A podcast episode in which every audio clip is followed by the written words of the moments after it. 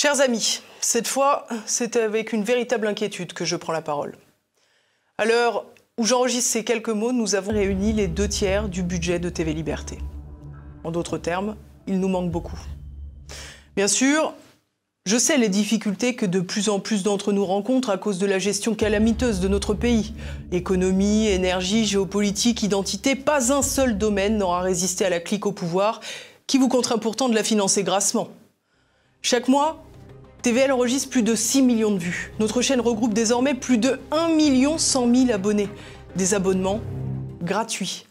Gratuits car c'est l'essence même de TVL. À TVL, nous pensons que tout le monde a le droit d'accéder à une information libre et honnête. Tout le monde, y compris ceux qui n'auraient pas les moyens de payer pour s'extraire de la propagande d'État. C'est notre modèle. Peut-être, c'est vrai, que c'est aussi notre idéal, car cette logique repose sur le principe de responsabilité, celui qui vous pousse à ne pas rester un simple spectateur, mais à devenir un véritable acteur de l'information à nos côtés en envoyant votre don à TV Liberté. À TVL, nous n'imposons pas parce que nous croyons en vous, parce que nous croyons en ces liens que nous avons tissés au fil des dix dernières années, parce que nous pensons que notre aventure ensemble doit continuer. Il y a tant de défis à relever. Alors je sais que si aujourd'hui je vous dis que je suis inquiète pour notre avenir, que j'ai besoin de vous pour continuer notre mission, vous serez au rendez-vous. Et je sais que je ne me trompe pas. Bonne fête de fin d'année à tous.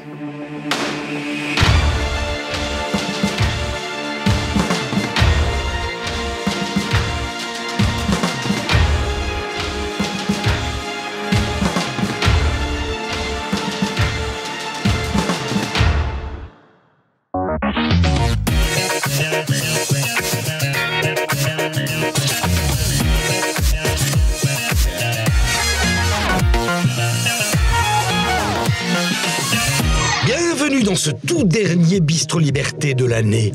Au programme de cet épisode, que retenir de l'année 2023 Une année charnière ou une année pour rien? Et en seconde partie, social, élection, quelle perspective pour 2024 Pour en parler, Éric Morio vous a concocté un plateau de rêve. Jugez-en vous-même. Aldostérone, le rafaleur d'idées.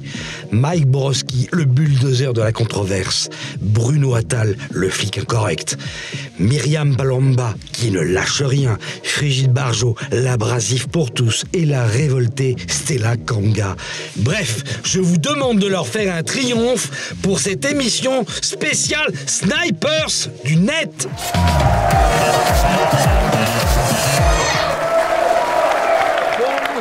Bonsoir à tous.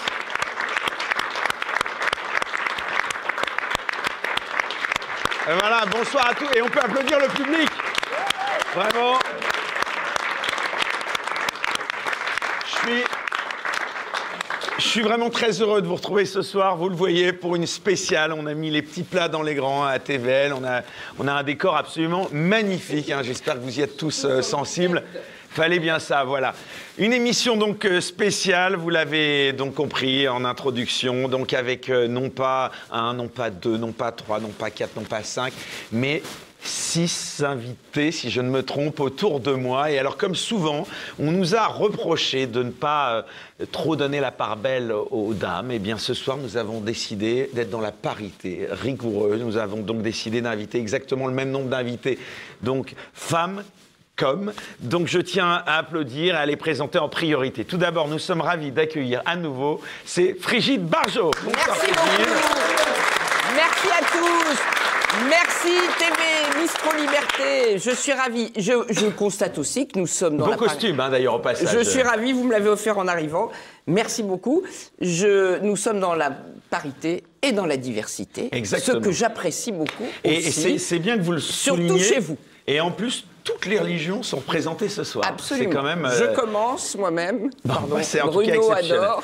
À vos côtés, euh, cher Frigide, on est ravis de la retrouver également. C'est Stella Cambier, on peut l'applaudir. Bonsoir Stella, bon, on se connaît un petit peu, donc euh, nous, euh, j'aurais du mal à vous voyez, donc en tout cas, on est très content de te- t'avoir à nouveau avec nous. Merci Eric et merci de m'avoir invité et bisous au public. Merci. Et puis euh, la dernière représentante de la jambe féminine, bon bah qu'est-ce que vous voulez, je pouvais pas faire sans, elle est là à chaque émission et puis c'est un petit peu mon acolyte. Hein. C'est euh, Myriam Palamba. Bonsoir, bonsoir, bonsoir tout le monde. Dis-moi. Eric, Eric, je suis obligée de le garder toute l'émission ou pas Parce que là, ça, Oui. c'est en train de, de- de Oui. me serrer le cerveau, alors euh, c'est un peu compliqué. Il y a- y a- Voilà. Oui, bah j'étais sûre. Non, mais J'ai tu sais quoi. Tu sais quoi J'étais sûre que t'allais me faire une vanne pourrie. C'est normal. Et ben c'est bien, la transition est toute faite. Après donc Myriam Palamba va présenter euh, ses chers messieurs. Donc euh, tout d'abord évidemment c'est Mike Borowski de Radio Courtoisie. Bonsoir. Salut ça va? Bah, très bien, je suis content de porter ce, ce magnifique bonnet, mais je constate euh, que le présentateur qui s'appelle Eric Morillo, lui, Ouais, est bah tête oui. nue. Ah bah ouais. je sais pas pourquoi. Non, non, il a un traitement de faveur, le présentateur. Et puis alors, on notera, et d'ailleurs, on lui fait un petit coucou. On devait avoir Greg Tabibian, mais il a malheureusement pas pu euh, être des nôtres ce soir. Donc, on lui fait un, un coucou. Donc, on est ravis, en tout cas, Mike, euh, de t'avoir, euh, comme toujours, avec nous. Et puis, alors, à tes côtés, enfin, de chaque côté, alors, t'es es bien entouré, là, au niveau, euh, niveau physique. Euh, tout d'abord, c'est Bruno Attal. On peut t'applaudir. Toujours à la tête de Touche pas à mon flic, je me trompe pas Toujours la tête de l'assaut, touche pas à mon flic. Voilà, ouais. et puis il y a un livre, je crois, qui se prépare aussi, qui va même sortir, je Ouais, crois, en mois de janvier. janvier, ouais, mois de janvier l'année prochaine. euh, mon bouquin est terminé. Ah bah, sur mon parcours de flic, toutes mes histoires de flics euh, sympathiques. Ah, une biographie, quoi, une autobiographie. Ouais, et puis ensuite euh, mes, mes petits euh, travers avec Monsieur Darmanin, ce qui s'est passé, Ah et les coulisses. Enfin voilà, on va balancer un peu. Enfin, pas vous me connaissez. coloriage. Et alors, j'ai appris, euh, cher Bruno Attal, que vous aviez une autre actualité, puisque je crois qu'on peut le dire, c'est officiel, vous avez ouvert votre bar euh, à Paris, d'ailleurs. Ouais, à côté du Panthéon, ça s'appelle ces années-là. Alors moi, vous savez tous que je préfère euh, le- la vie d'avant, donc euh, ça s'appelle ces années-là. C'est un bar des années 70, 80, 90, et vous êtes tous euh, cordialement invités. euh, Et le public aussi, j'espère. Hein bah, tout le public est invité Eh ben aussi. voilà. alors, voilà. Ah, voyez. Voyez. C'est facile, donc rendez-vous. euh, donc, euh, redis-nous, enfin, redites-nous, s'il vous plaît. le- Ces années-là, c'est désurer la place à Paris, donc à côté du Panthéon, et c'est pour faire la fête jusqu'à 2h du matin. Ah, génial. Sur Claude François, sur Bon, euh, donc on Jeanne pourra Masse, chanter voilà? Et, et- et tout le monde, y compris derrière euh, les ordinateurs, là. euh, On a 120 passe- places, donc euh, calmez-vous en C'est face. ouvert, c'est ouvert jusque tard, donc après Jusqu'à 23 2 heures du mat, ouais. Bon, et ben voilà, donc euh, tout le monde est convié. Et puis alors le dernier, le petit nouveau, il est venu exprès de Londres pour nous. Il avait fait le, le buzz, comme on dit, hein, dans une émission euh, précédente. On est ravis de le recevoir à nouveau. C'est euh, alors les snipers du net, c'était un petit peu le, le sous-titre de cette émission. S'il y en a bien qui est sniper, c'est vous. C'est Aldostérone, on peut vous applaudir.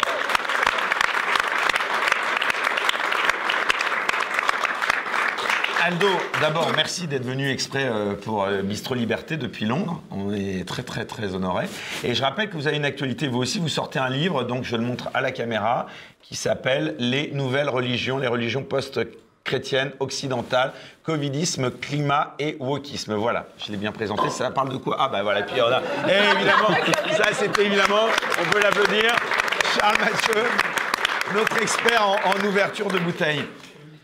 Aldo, bonsoir. Ça parle de quoi ce bouquin? Bonsoir, merci pour cet accueil. Je suis très content d'être sur un plateau qui est ce soir sous le signe de la diversité Diversité. et de l'équité. Un petit peu de Et des wokisme religions, hein, je et de disais. religion, un petit peu de wokisme dans un monde de brut. Ça peut pas faire de, ça peut pas faire de mal. Alors le livre est au sujet des nouvelles religions parce que tout simplement euh, on a un Occident qui est en train de, de se chercher, hein, d'accord? Après avoir euh, chasser le christianisme, il veut une nouvelle religion et il trouve dans le covidisme, le climatisme et le wokisme, euh, il trouve de quoi euh, attirer les foules. Donc euh, voilà, c'est Bon, eh ben, ça ce donne envie. On va, on va encourager tout le monde à aller voir ça. Attendez, j'ai une question, monsieur Aldostérone. Bien sûr. Mais vous, vous êtes prêtre de ces religions ou vous plutôt les dénoncez? Parce que moi, ça je m'ennuie je les, je les en dénonce, je les dénonce, mais je fais quand même attention, hein, parce que voilà. Il faut faire gaffe à ça. Il faut faire gaffe. Voilà, à sa tête. Bon, en tout cas, on est, on est ravis de tous vous avoir euh, à nos côtés. On rappelle aussi que c'est une période charnière, y compris pour TVL, puisque on ne vit, vous le savez, que de vos dons de la part des donateurs, donc qui nous soutiennent. Donc, c'est la dernière ligne droite hein, pour euh, pouvoir boucler le budget de l'année prochaine. Donc, s'il vous plaît, allez sur TVL, donc le site, et puis euh, bah, vous pourrez trouver toutes les rubriques euh, nécessaires donc pour euh, donner ces quelques oboles qui peuvent permettre à cette chaîne d'exister. Euh, on précise que nous ne bénéficions d'aucune subvention. Là-dessus, il y a beaucoup de fantasmes aussi. Donc, en tout cas, voilà, on va mettre le lien. Je pense que le réalisateur va le mettre, euh, notre cher Raphaël, à l'écran. Euh, une petite question là, tous. Euh, vous avez bien réveillonné Mike, t'as as mangé quoi euh, le soir du réveillon? J'ai mangé euh, de la carpe, comme, je- comme on fait. Ah oui, c'est comme ça. De la carpe. En tant que Polonais, on mange de la carpe. D'accord. Voilà, c'est comme ça. C'est qu'on quoi, fait. la carpe carpe farcie. La carte. Ah ouais, la carpe farcie. C'est un plat polonais, ça. Et euh, du borscht. Mais ça, c'est euh, un truc que, que nous ont piqué encore les Russes, comme toujours. bonne haleine, ça. Comme toujours d'ailleurs. Euh, de la soupe aux betteraves. Ah ouais, Et ça donne vachement envie. Hein. Ouais, ça donne une bonne haleine parce que je me suis dit cool. que je pue de la gueule, donc c'est pas. Mais non, mais Merci. Ça, je t'ai mis un peu loin de moi. Voilà, c'est ça. Bruno, qu'est-ce que tu as eu euh, pour, euh, Bon, on va surtout se tutoyer parce que voilà, ce soir, exceptionnellement, nous nous tutoyons tous parce que c'est pas tout le temps le cas quand même. Euh, qu'est-ce que tu as Non, bah, Noël en famille, euh, voilà. Les, Non, mais les- sur un plan de cuisine, c'est intéressant puisqu'on a tous des religions plus euh, différentes. Bah, il y avait une dinde. au marron, donc voilà, non, non, enfin, nous, on fait du classique, on est, on est des vrais assimilés, on, a- on fait toujours Noël, on fait le jour de l'an, enfin, et donc euh, en famille avec, euh, avec mes neveux, mes frères, mes belles-sœurs, et puis euh, quelques amis qu'on met autour d'une table qui étaient seuls, par exemple, voilà. Enfin, les bougies, c'est pas l'assimilation. hein. Je peux te dire. hein. Bah, tu peux fêter Hanouka et fêter Voilà, ça, c'est pas la je sais pas, personnellement, je tu- fais tu les deux. hein. Parenthèse, ça de- vous avait choqué ou pas cette, euh, bah tiens, on rentre tout de suite dans le vif du sujet, mais euh, euh, la célébration, enfin, faut pas vraiment le dire, mais bon, moi, pour moi, ça ressemblait à ça. Hanouka à l'Élysée, ça vous a. Moi, ça m'a choqué. Pourtant, euh, je suis plutôt. Enfin, moi, je- ma maman est, est- est juive, mon père est catholique, donc j'ai été élevée dans les deux traditions. Mais à partir du moment où c'est fait à l'Élysée, ça me pose problème puisque euh, le président est censé être le garant de la laïcité. Ce qui, alors, on va, on va encore se prendre la tête avec Mac, mais pour moi, la laïcité, c'est extrêmement important euh, en République, et on peut pas dénoncer certaines choses si on fait Hanouka euh, à l'Élysée, c'est impossible. Alors j'ajouterais, chère Myriam, que si il avait à ce moment-là euh, invité quelques prêtres et fait une, euh, une petite prière euh, euh, chrétienne. Non, il y a pas de- non, mais non, je- non, pas de et- et- religion, et- pas de et- religion Et comme, là, et, comme il y a la rupture du jeûne qui est aussi, alors je ne sais pas si elle est faite à l'Élysée, mais en tout cas, elle est faite dans plusieurs euh, mairies. Voilà, ça rééquilibrerait, ça serait une laïcité positive, vous voyez Non, non. ni synagogue, ni l'église. Très bien. Il n'y a pas de laïcité positive, Non. ça J'ai n'existe pas dit que j'étais pour, je y a- proposais une Non, mais alternative. bien- Voilà. Tu sais très bien, Frigide, il n'y a pas de laïcité positive, ça n'existe pas. Il y a soit la laïcité, donc la religion de la laïcité, bon, c'est ce que c'est. C'est la religion Soit chez soi. Il y a le catholicisme euh, en tant que religion d'État, et ça, euh, c'est la vraie France, et c'est ce qu'il faut. euh, voilà. Moi, je pense surtout qu'en réalité, France c'était, c'était tout justement sauf, euh, sauf de la laïcité. Parce que ça, c'est une porte ouverte à tout. C'est-à-dire qu'on fête Hanouka et ensuite quoi? On va fêter, euh, vous imaginez, euh, les bouddhistes qui ont mille et une fêtes, les chinois, ainsi de suite. Et euh, je ne veux attaquer aucune religion, mais où- demain, il y a, un- comment dire, des Français qui vont vouloir qu'on égorge le mouton, un mouton sur la, la pelouse de l'Élysée. Vous allez leur dire quoi? Que non, la laïcité explique qu'il ne faut pas le faire. Non. Pour, si, le, limite, le président de la République s'était rendu dans une synagogue, pour moi, ça avait plus de sens. Mais le problème, c'est que là, c'était la porte ouverte à tout. Donc, à partir de là, pour moi, aucune religion n'a sa place à l'Élysée. Aldo, votre avis? Ah ben oui, effectivement. C'est-à-dire que quand on regarde aujourd'hui le niveau d'antisémitisme en France, je me demande quel genre de cadeau veut faire euh, l'Élysée euh, aux antisémites. Parce qu'aujourd'hui, moi, j'ai plus d'arguments contre eux par rapport à cela. C'est-à-dire qu'effectivement, ils disent qu'il y a une laïcité à géométrie variable. Elle concerne le catholicisme, elle concerne l'islam. L'islam, on l'utilise de temps en temps pour des raisons électoralistes, clientélistes, donc de temps en temps on ferme les yeux. Et puis euh, pour le judaïsme, ça ne semble pas s'appliquer. Je leur réponds quoi, ces gens-là Aujourd'hui, je suis à court d'arguments. Bon, en tout cas, chers amis, voilà, c'était en, en introduction. Je peux rajouter un petit mot? Allez, Euh, Brigitte, Parce ouais. que ça, enfin, ça a été entendu. Comme il- le, le président n'était pas allé à la manifestation contre l'antisémitisme, il a essayé de se rattraper. Bah, il enfin, ça ressemblait vraiment à ça, Il fallait qu'il honnêtement. hein. organise une autre manifestation, c'est pire. Je suis Il ne va pas sous les conseils du délinquant Bellatar. Mais il en met- Voilà, il donc il- même il fait entrer un euh, islamiste à Brigitte, l'Élysée pour le- Pourquoi pour- Brigitte pour- n'y est pas allée? Ça, j'ai toujours pas compris. Pourquoi, pardon? Pourquoi Brigitte? Pourquoi quelqu'un de l'Élysée n'y est pas allé à Non, la non, mais euh, Mais Macron aurait pu y aller, France, mais encore une fois, c'est euh, M. Yacine Bellatar qui lui a conseillé de Ah, pas y aller. c'était pour ça. Donc, Visiteur du soir d'ailleurs. Oui, voilà. Ça vous a choqué qu'il soit un visiteur, enfin d'un- d'un conseiller, hein, pour être tout à fait honnête, mais bon, Yacine Bellatar est quand même un visiteur Enfin, du il soir. a- Bah, Yacine Bellatar, et puis pourquoi pas Nabila, euh, c'est la, prochaine étape. Voilà, en tout cas, j'aimerais qu'on applaudisse cette belle tête de vainqueur, Mike Borowski, quand même, qui m'a l'air très en forme pour ce dernier bistrot Liberté de l'année. Puis en plus, c'est le dernier tout court pour toi parce que j'ai cru comprendre que tu allais nous lâcher. euh, euh, donc c'est ton dernier bistrot Liberté. On, on peut t'applaudir. En tout cas, avant, eh bien, on applaudit Mike.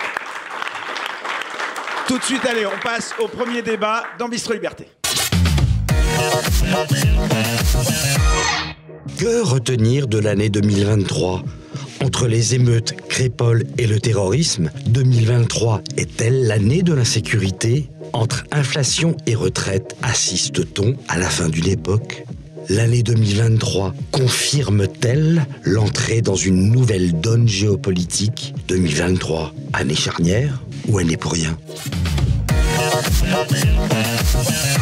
Bon, chers amis, comme vous l'avez compris, euh, lors de cette première partie de Bistro Liberté euh, spéciale, donc euh, fin d'année, fête de fin d'année, puisqu'il ne faut plus dire Noël non plus. hein. Ça aussi, vous avez compris que Ouais, ça si, si, donnait. faut le dire, euh, si, Bah, si. Si, on le dit. Voilà, donc nous on va le dire. Voilà. Euh, je vous Noël. propose d'abord de faire le bilan de cette année, de regarder un petit peu en arrière, euh, euh, donc euh, ce qui s'est passé. D'abord, euh, on va se souvenir de cette année 2023, alors en mal ou en bien, si vous allez me le dire. On va parler d'abord de politique intérieure et on parlera dans un deuxième temps de l'actualité internationale. Tout d'abord, si vous aviez tous là, pour introduire ce- cette première partie, trois mots à me donner pour décrire l'année 2023, lesquels vous choisiriez? Allez, honneur aux dames, Stella. Ah, moi, je dis pas trois mots, je dis un mot, catastrophe. D'accord, direct. Pourquoi? Parce que euh, tout a été euh, malheureusement une série de catastrophes. C'est-à-dire euh, les choix euh, des lois qui ont été votées. Par où on va commencer? La retraite, l'inflation, l'énergie. Euh, dernièrement, la loi euh, soi-disant immigration. Qu'est-ce que voilà Qu'est-ce que justement c'est des décisions, des lois qu'ils ont décidé. Enfin, ils se, se sont réveillés un matin, ils ont sorti ça de leur chapeau. Ils ont dit que ça allait euh, résoudre tous les problèmes de la France, mais en fait non, tout c'est en fait empiré. Donc qu'est-ce qu'on qu'est-ce qu'on va choisir? Qu'est-ce qu'on va laisser? Les émeutes, quoi? Les Violence. Violence. Je- J'habite euh, à l'emplacement exact où était le, vé- le vélodrome d'hiver et j'ai assisté le soir même quasiment à l'assassinat du jeune Colin par un islamiste fou qui était suivi par des policiers. Alors là, mon ami euh, Bruno pourra me le confirmer. Et qui, a, euh, et- qui est venu dans ce quartier-là express, qui n'a pas été dit par la presse, euh, pour assassiner n'importe qui, un jeune, et qui est tombé place des martyrs juifs du Vélodrome d'hiver, ce que personne n'a dit dans la presse. Et je mets tous les jours des bougies là-bas. J'ai mis la photo de Colin exactement devant l'entrée de la promenade Jean-Paul Belmondo. Imaginez. Oui, c'est très violent de le vivre comme ça déjà quand on habite sur le Vélodrome d'hiver. Myriam. Vue d'avance, ça fait trois mots. Pas mal. Pas mal. Euh, non, parce qu'en en fait, on nous avait dit euh, contre la colère, euh, enfin, euh, évitons la, malgré la colère, euh, enfin, évitons le chaos. hein. C'était une, couve, une couverture de Marianne notamment, pour nous dire que si on choisissait Emmanuel Macron, eh bien, nous n'aurions pas le chaos. Et puis finalement, bah, on a eu le chaos sous toutes ses formes. C'était couru d'avance. Je ne comprends pas qu'on ait pu revoter pour pour ce monsieur après les cinq années précédentes qu'on a vécues. Pour moi, rien d'étonnant à ce qui se passe aujourd'hui. Allez, de l'autre côté, euh, Bruno. Moi, je vais dire manipulation, manipulation euh, de ce gouvernement depuis euh, depuis six ans, depuis Macron. Il a manipulé les policiers contre les gilets jaunes, contre le Covid. Pendant les émeutes, j'ai plein de collègues qui se sont retrouvés en garde à vue. Euh, et surtout, et peut-être le mot endormi. Les Français sont endormis ou je sais pas ce qui se passe, mais euh, on a tellement de ministres, que ça qui soient mis en examen, qui, qui commettent des erreurs, des fautes graves. On n'a jamais de démission. Enfin, les Français sont endormis. Je sais pas. euh, il, me semble que j'ai connu les générations avant de, de- de présidents, de ministres où. euh, au, début du mandat de, Macron, souvenez-vous, pour des homards, euh, de Rugy a été obligé de, démissionner. Il n'a commis aucune infraction pénale. Aujourd'hui, les Français sont endormis avec tout ce qui se passe, les émeutes. Ben, rien, ne se passe. Notre gouvernement euh, à open bar, et je pense que c'est depuis, euh, depuis les années Covid, où euh, ils se sont rendus compte que voilà qu'on pouvait mener le peuple par le bout du nez. Mike. Je dirais euh, anti-France, euh, parce que euh, la République a choisi euh, de célébrer, on va dire, euh, les voyous. On le voit par exemple euh, la question euh, des émeutes. Où, euh, où, où on a cherché à disculper un peu euh, bah, ces émeutes, euh, à, rendre, à dire voilà, mais c'est c'est parce que c'est la faute de la société, en fin de compte, euh, qu'il y a eu ce qu'il y a eu. Et puis, euh, on a euh, tourné le dos au, jeune Thomas qui a été lâchement assassiné. On va y revenir, mais- Et dont on a fait d'ailleurs, euh, dont on a aussi essayer de disculper euh, ces assassins.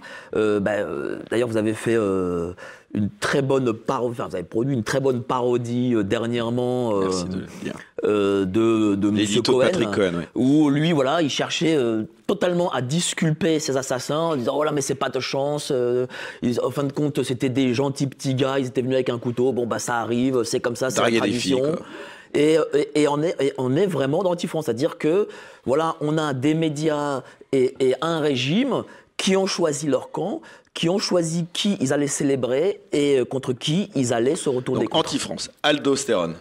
Moi, je pense à deux choses. Je pense à l'inflation, qui m'a l'air d'être quelque chose quand même de planifié centralement.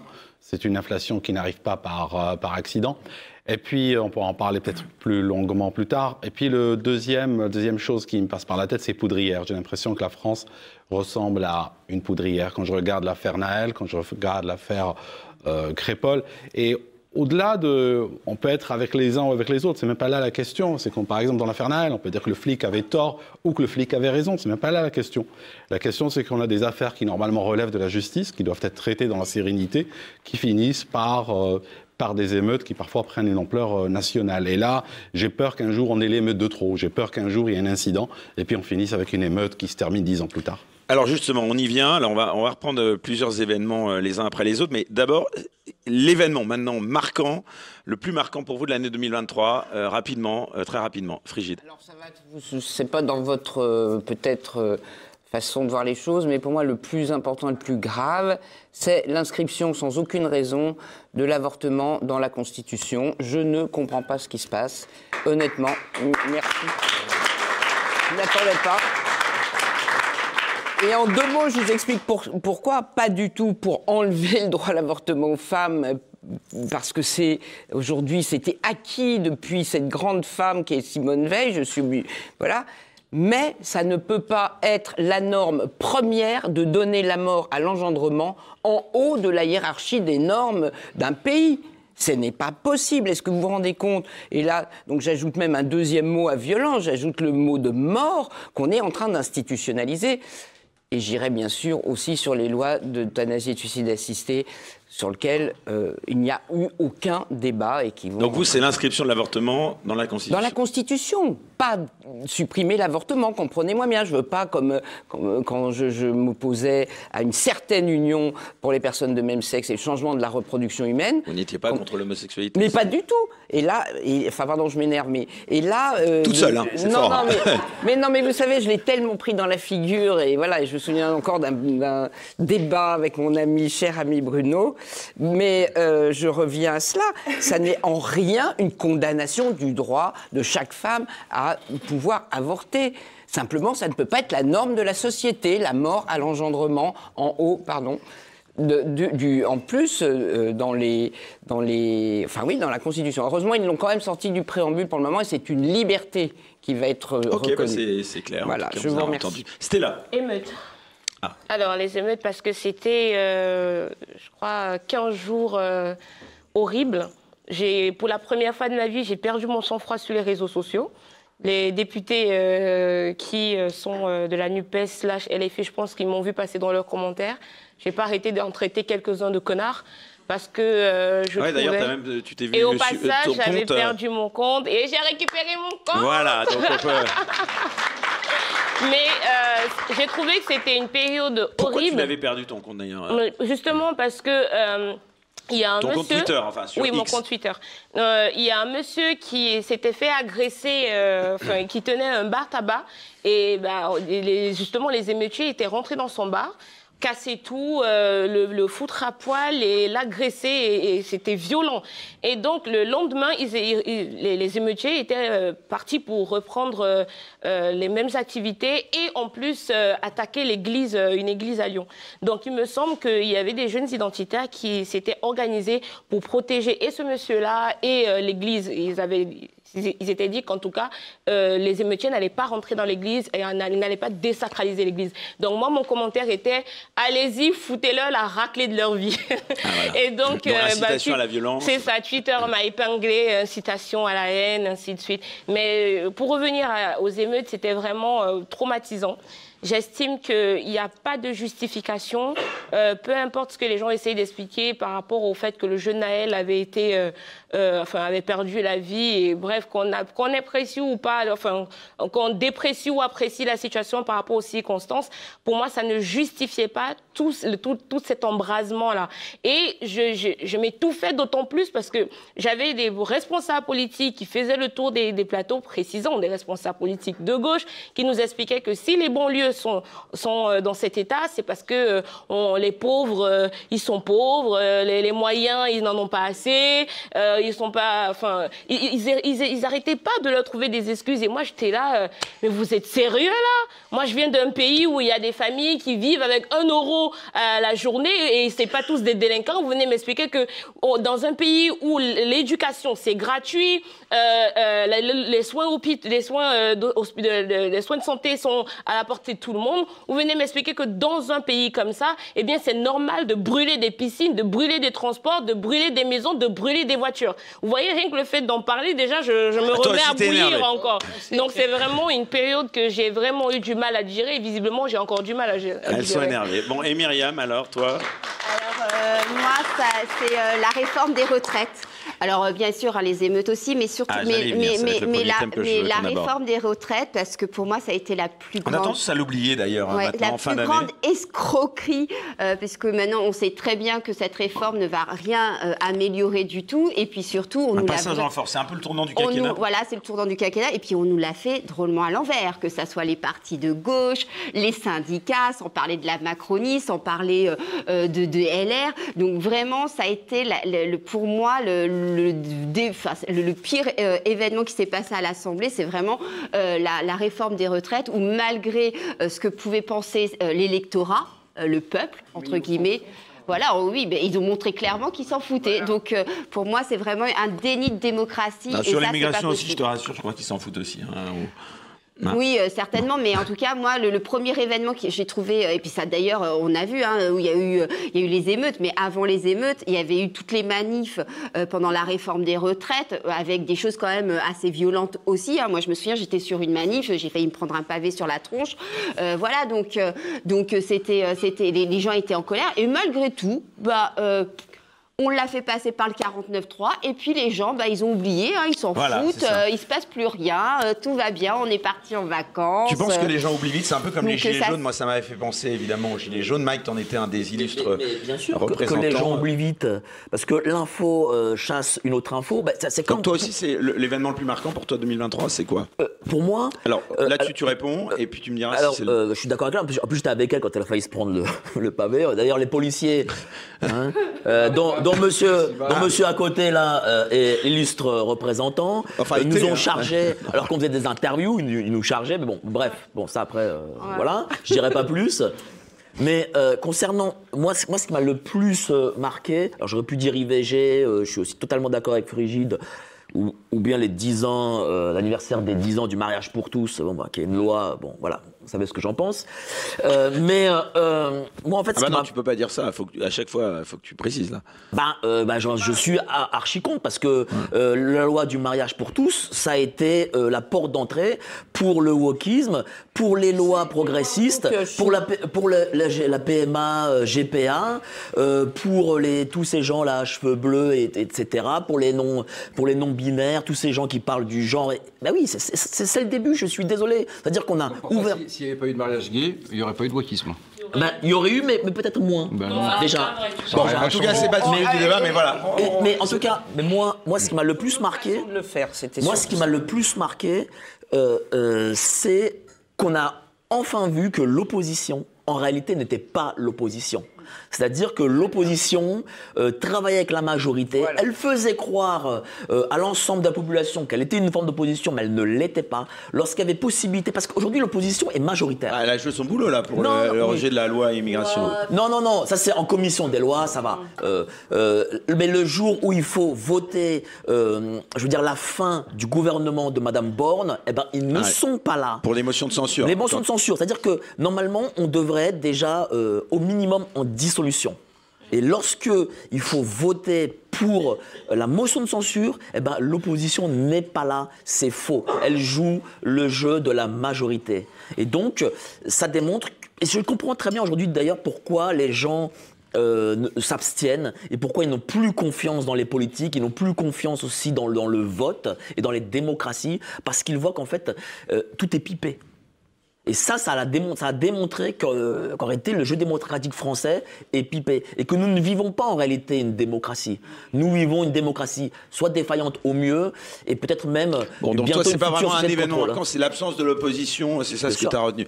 Bruno Alors moi, c'est une évidence, c'est le 7 octobre. J'étais en Israël, euh, reportage euh, pour Touche pas à mon flic. Le 4 octobre, je suis rentré en Palestine alors qu'il y a un réel apartheid, puisque les Juifs n'ont pas le droit de rentrer dans certaines villes euh, au péril de leur vie. Donc à trois jours près, ben, j'aurais pu être euh, dans le coin et me faire massacrer. euh. et surtout, ce que j'ai vu sur ce 7 octobre, c'est que je ne pensais pas que la France était à ce point islamisée. Je ne pensais pas qu'un jour on pourrait appeler des résistants des gens qui violent, qui décapitent, qui brûlent. J'aurais plutôt euh, préféré que tu m'indiques, un- mais ça n'empêche pas qu'on va parler évidemment de la situation internationale, mais sur ce qui s'est passé en France en 2023. Ben, ben, c'est encore une fois ce que je te dis, c'est que l'islamisation de la France, c'est-à-dire qu'aujourd'hui on a des partis politiques ou des gens qui vous disent que des gens qui font ça, ce sont des résistants. Donc la France a basculé, a basculé à 20% à peu près, euh, de personnes qui, qui arrivent à contextualiser, à expliquer pourquoi on pourrait violer une femme, pourquoi on pourrait démembrer un enfant, pourquoi on pourrait couper une tête? Il y a une raison, c'est oui mais. Et je pense que c'est jamais arrivé. Est-ce que le 11 septembre, euh, ou tous les attentats euh, euh, qui sont passés, est-ce qu'une personne a pu contextualiser le Bataclan? Dire oui, mais. Eh ben, aujourd'hui en France, nous avons des gens qui disent oui, mais. Il a démembré un enfant, oui, mais. Et ça, je pense qu'on est passé, que l'islamisation de la, France est beaucoup plus. progressé, mais. Mille fois par rapport à ce que je pensais. Aldostérone. Oui, je, voulais. euh, il y a quelques trucs qui passent dans la tête. Je voulais d'abord répondre à euh, répondre Frigide. à l'histoire à Frigide. Avant de lui répondre, j'aimerais faire une déclaration. Je suis pro-vie, d'accord, et très radical sur ce sujet-là. Alors. Ceci, vous l'entendez sur TV Liberté, par exemple, mais exigez-le sur les autres chaînes de télévision. Parce que personne ne vous le dit. Les gens, et vous entendez plein d'intervenants à la télévision et sur Internet, il n'y a personne qui vous fait une déclaration idéologique. Je suis ceci ou cela. Donc ça, c'est le background. Maintenant, autre chose. J'ai trouvé dans cette histoire d'avortement une situation extrêmement humiliante pour la France. Parce que si je dois créer un mot euh, comme, le, comme le ferait l'épouse de M. Hollande, je dirais ça venait consacrer la vassalitude de la France par rapport aux États-Unis. Le calendrier, c'était quoi? Il y avait effectivement aux États-Unis un problème avec la fameuse jurisprudence Wade contre Roe. Ça signifie, c'était une longue histoire aux États-Unis qui datait des années 70 et puis qui a été remise sur la scène et tout ça. Oui, on comprend. Mais la France n'avait rien à voir là-dedans, dans ce débat-là. Et la France a choisi justement ce moment-là, en réaction à ce qui se passe aux États-Unis, pour venir éditer leur constitution. Comme s'ils étaient un État américain, puis ils se disent, bon, nous, on veut se protéger contre le gouvernement fédéral, euh, contre Washington, donc qu'est-ce qu'on va faire? On va créer une loi nationale, comme le font souvent les États américains. C'était absolument, euh, c'était absolument humiliant, cette, euh, cette histoire.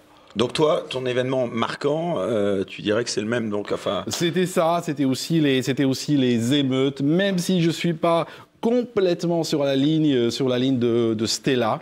C'est-à-dire que les émeutes, bon, je justifie pas les émeutes, bien entendu, mais je vois la logique dans laquelle il, s'exprime. Prenons l'histoire de George Floyd à Minneapolis, c'était je crois en 2020.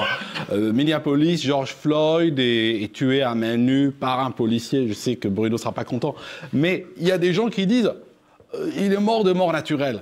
Attendez, vous rigolez ou quoi? Le gars, il était dessus pendant 8 minutes en train de l'étrangler et tu me dis il est mort de mort naturelle. Ah non, mais moi j'ai vu qu'une mort naturelle. Que font les gens? Ils se disent il y a un déni de justice. Ben on fait des manifs pendant ou on casse et tout pendant 2-3 semaines, après on reparle. Est-ce que c'est toujours une mort naturelle? À ce moment-là, les gens, oui, bon, euh, c'est vrai, il va falloir peut-être la justice regarde.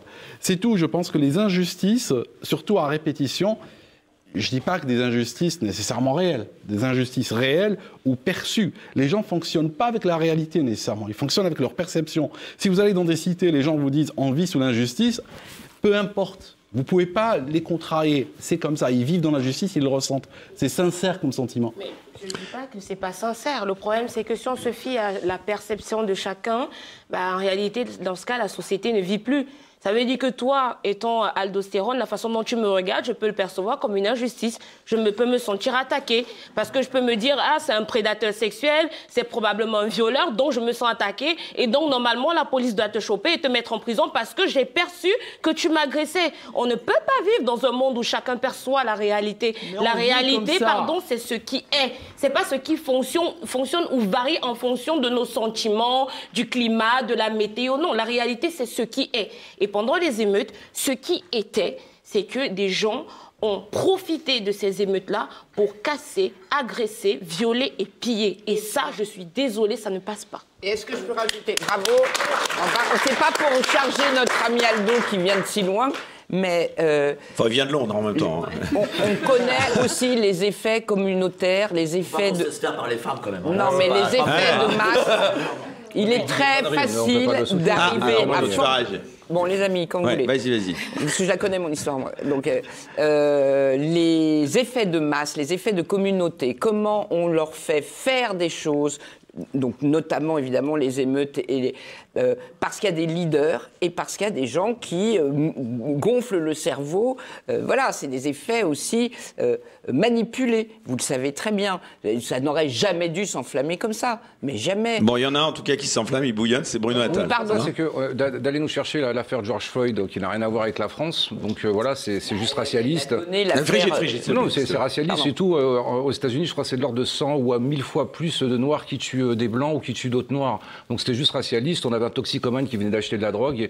Et, et- et voilà, le policier, il a été condamné. Au moment où on parle, il est, il est en prison. On, est encore, on nous met ça.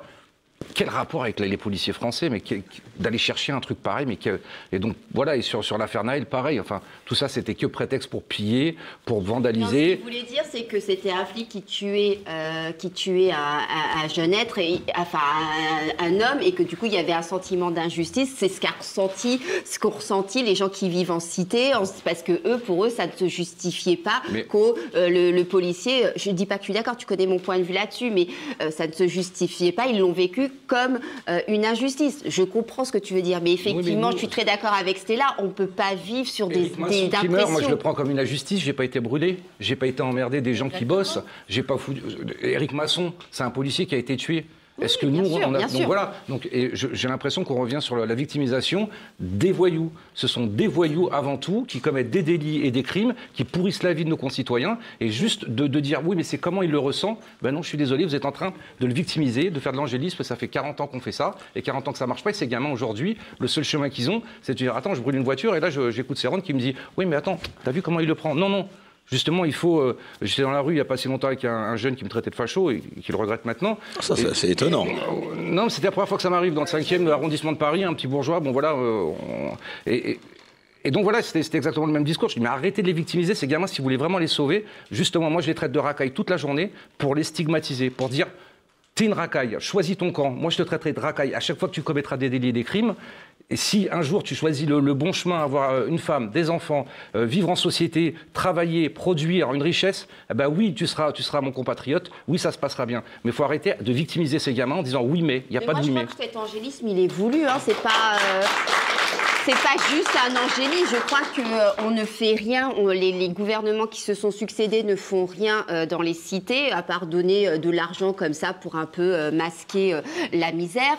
Mais ils n'ont jamais pris le problème à bras le corps. Enfin, je veux dire, on l'a vu pendant la, la- la crise sanitaire, hein, où on, on- on embêtait plein de gens, mais on n'allait pas dans les cités. Les, les policiers n'allaient pas dans les cités vérifier. On s'en fout des cités. On veut laisser ces gens-là pour la paix sociale. Mais ça C'est vrai ça, Bruno, que les, les flics vont plus. Tous ça mes arrange collègues, bien, ça arrange bien que, que, que voilà, les, les, les, les policiers, ne- quand, on sait très bien aujourd'hui que si on voulait aller euh, faire le ménage dans ces cités, on aurait les moyens. Est-ce qu'on a les moyens encore Bien de sûr faire le qu'on a les ménage, moyens, on a Bruno été capable Attal de mettre les chars sur la- les Champs-Élysées pendant pas les le moyens- on n'a pas les moyens politiques, c'est-à-dire que si demain on doit récupérer ces zones de non-droit, on sait qu'il y aurait des morts. Alors quand il y a un gamin qui fait sept refus d'obtempérer et qu'on a des émeutes, imaginez quand on va rentrer dans l'art pour récupérer Non, mais ces, ces les cités. policiers, eux, ils soutiennent les gens des cités. Parce que les policiers, lorsque, après Thomas, l'assassinat de Thomas, des jeunes sont allés dans la cité, là je sais plus comment elle s'appelle, eh ben les policiers ont soutenu euh, les chances pour la France. Bah Alors, si, bah si, c'est ce qu'ils ont fait là, pour le coup. Ils ont soutenu, ils sont venus comme ça. Est-ce que je peux te donner un petit scoop Alors, vas-y, Bruno. Bruno, et Stella. Bah voici- ça un jour- maintenant, euh, ils ont fait barrage de leur corps. Vo- Euh, ben, bravo, bravo à la police, Voici la un, police française. voici un journaliste mal renseigné. Donc, Ah ben euh, en, gros, en gros, le préfet a demandé à tout le commissariat euh, comment d'aller interpeller ces jeunes et tout le monde a refusé. Donc il y a eu des sanctions. On leur a même Tu veux dire, promis des jours de congé. c'est intéressant. Ouais, ce ouais. C'est-à-dire que, attends, le, le préfet a, a- a- Voilà, a donné pour ordre d'aller interpeller les gens qui faisaient cette manifestation. Les policiers ont refusé dans le commissariat. Ils ont le droit, d'ailleurs Bah non, mais c'est-à-dire qu'ils ont rappelé du monde qui était en, qui était en congé. Euh, voilà, ils Attends, dit c'est. Un policier a le droit de refuser Bah, d'aller si c'est un ordre illégitime, c'est-à-dire d'interpeller qui C'est-à-dire que c'est une manifestation, l'interpeller pour quelle raison? Il faut un Ouais, motif légitime. première fois, parce que Oui, mais c'est la première de- fois, mais- mais plein quand- de trucs, euh, ils ont, ils ont Oui, mais quand ils le font, on les critique. Et quand ils le font pas, ils se retrouvent révoqués Non, comme non, moi. non, mais Donc ça du coup, au bout d'un moment, voilà. euh, Et donc ils ont été chercher une CRS à qui ils ont dit à cette CRS. Écoute, il y a des fachos qui veulent euh, comment faire une ratonnade, il faut interpeller. Bah, moi, si j'ai cette information en tant que policier, on me dit il y a des fachos qui veulent faire une ratonnade, ben, j'interpelle. Donc voilà, c'est encore une fois, on revient à ce que je disais le début, c'est la manipulation de la police au détriment, euh, au, au moment du Covid, des gilets jaunes, euh, des émeutes. Oui, mais moi Bon, après. Stella, mais- et on en vient mais- donc mais- à Crépol, Mais t'as qui est jamais été flic, hein T'as jamais été flic. Stella. Et c'est- Et c'est surtout que je comprends, franchement et honnêtement et sincèrement, je comprends le sentiment de ces jeunes-là qui se sont organisés parce que. euh, Précise mort- de quel jeune dont tu des, parles? non, des, des jeunes qui se sont organisés euh, pour aller euh, bah, affronter les autres de cité par rapport euh, au fait que le, le jeune Thomas était décédé. Donc je comprends que pour, pour répondre à Aldo, Toi, tu parles que de là, quoi? De la manif à Romans-sur-Isère ou tu non, parles toujours je de parle Crépol des jeunes euh, qu'on considérait soi-disant comme fachos. Euh, tu vois, pour répondre... pour- Oui, peut-être, mais tu vois, pour répondre à, à Aldo, là, tu vois, il y a, eux aussi, ils ont, euh, ils ont eu un sentiment de colère. il y avait, euh, pour le coup, un jeune qui, n'avait, qui avait un casier judiciaire vierge, qui était un bon fils, aimé de toute sa communauté. Et là, oui, il, est, il a été tué comme ça euh, par... Tu parles de Thomas, euh, oui, de Thomas. Et, et- et- et là, effectivement, il y a ses amis, les jeunes qui sont allés euh, bah, s'organiser pour faire cette descente-là dans les cités. Là, tu vois, il y a, il y a, Non, mais là, tu parles de la manif, c'est ça Non, non, Myriam, tu, euh, on parle bien de la manif à Romans. Oui, oui. Mais si, bah, toi, tu te Non, trompes. tu disais, non, tu vas- non. c'est pas ce qui s'est passé là à Non, Crépol. je te, je te, je te parle Ouais. de Thomas et des jeunes qui ont fait cette descente-là, qui se sont, qui sont Oui, mais à aujourd'hui, euh, Romans-sur-Isère, soyons précis, les amis. Enfin, C'est ce que euh, je bah, dis. Ben oui, mais pas Myriam. Mais donc, non. ok. Voilà, et, non, maintenant, ils sont en prison, c'est ce que je dis. Mais en tout cas, ces jeunes-là, eux aussi, ils avaient. Donc toi, tu tu t'es senti, euh, enfin, tu trouves que c'est une honte les condamnations euh, des jeunes à Romans-sur-Isère suite à ce qu'on a appelé la descente? Éric, je vais Euh, y non, arriver. Déjà, premièrement, effectivement, c'est une honte. Mais de prime abord, pour moi, ils ne devaient pas faire cette descente-là parce que c'était pas euh, organisé. Ces jeunes-là, je comprends leur colère, mais c'est pas des criminels professionnels. La preuve, tous ces, tous ces gamins-là avaient des Enfin, casiers ministre de la judiciaires Justice a dit on se fait pas justice soi-même. Voilà, euh, ouais. et donc malheureusement, ils, ils a- ils allaient affronter qui? Bah, des, des jeunes de, de cité qui, eux, pour le coup, avaient des casiers judiciaires longs comme le bras. parce que la police donc à est partir toujours de là, derrière l'État. Non, à partir de là, la Bah, police, pour moi, a fait son travail, Mike. Bah, arrêtez. À partir de là, Écoute, pour moi, la on en a parlé, toi et moi. pas tous en même temps. Écoute-moi, Bruno, on en a parlé, toi et moi, des centaines de fois.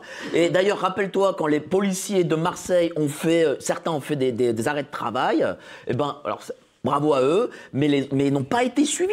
Parce que la police, Donc pas ils sont. Bah non, je suis. Non, je- pas du tout. Alors, D'accord, pas c'est du pas tout. démocrate. Donc, ce qui est- Alors, pas du tout. voilà, C'est donc- Mais parce que la police, parce que la police, elle est toujours derrière l'État, avec ceux qui dirigent l'État, avec les- ceux qui gouvernent, contre le peuple, et ça, Ah bah moi, je suis que tu le- républicain et, Bah quand, bah et quand j'ai des ordres légitimes, je les oui, tu les appliques oui. bêtement. Non, mais, attends, mais bien sûr, mais, attends. Si demain, si demain t'étais sous. Clémenceau et Clémenceau disait à l'époque, il a dit oui, tirer sur la foule, tu tirais sur Non la mais foule. c'est intéressant parce que c'est Damien Rieu, je crois, qui avait fait d'ailleurs une mise au point là-dessus. Il avait dit finalement, ou non pardon, c'était Julien Rochdy, excusez-moi, soyons précis, qui avait dit qu'il n'en voulait pas aux policiers qui avaient obéi aux ordres. Tout à fait. Qu'il en voulait évidemment aux ordres qui avaient été donnés. de ce, de ce truc de droite. Ah oui, euh, la police, l'ordre, machin. Ce n'est pas vrai. La, la police, protège des intérêts d'État, point barre. Elle ne protège pas le peuple, elle est contre le peuple. vote pour cet État. Donc Mais du pas coup, du tu tout. tournes en rond. Donc, on- tout. tu tournes en rond Non, dans ton histoire. Tu- ah. Il vote pour qui alors le peuple? Il a voté pour Macron Mais non, mais il y a plus de 50% d'abstention. temps. Il y a plus de 50% mais, d'abstention.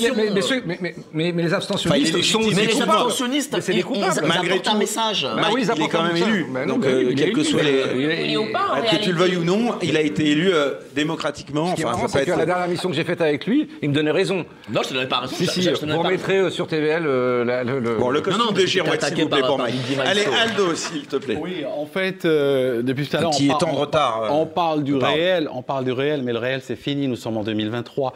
Si tout à l'heure je vais à la, chez les maquilleurs et je leur demande une robe et je reviens vers vous en disant je m'identifie à une femme, je me sens femme, je vous assure, vous serez tous obligés par la Je loi. t'appellerai de- madame.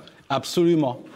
C'est on vit dans le règne du sentiment. Je comprends les gens, les identitaires qui ont été se venger parce qu'ils ont eu le sentiment qu'il y a une injustice. Je comprends. ouais. Ils sont- Il n'y a eu aucun blessé, par contre il y a eu un vrai blessé euh, Il y a grave. eu ce Donc voilà, encore une fois, c'est les racailles qui ont chopé un gamin, Ouais, qui l'ont voilà, foutu à qui, poil lui, et, et à qui s'est retrouvé à l'hôpital euh, gravement avec des séquelles. On n'en parle pas, enfin tout, tout, tout le monde s'en fiche. La, la police, pour moi, elle n'est pas orientée dans un sens ou dans l'autre. Il, y a- il y a un trouble à l'ordre public, il y a un crime, il y a quelque chose qui est en train d'être commis. Ils viennent, ils arrêtent, euh, ils interviennent, c'est normal. Et ils dispersent, c'est tout. Donc j'ai pas de problème, euh, j'ai pas de problème avec ça. Bon, en tout cas, ce que je tu relève. pourras mettre une robe comme tu veux. Euh, je suis désolée par rapport à ta barbe. Pour moi, tu seras toujours un mec. Ah non, mais c'est sexiste. Eh, c'est, c'est, Eh non, mais c'est- très sexiste parce que tu sous-entends qu'une femme ne pourrait pas avoir de barbe. Alors ça, je sais pas comment tu. Je sais pas ce qui te permet de dire pas- J'ai pas cela. envie que vous preniez une sanction de l'ARCOM, tu vois. euh. Mais pourtant, Brigitte, elle avait une moustache.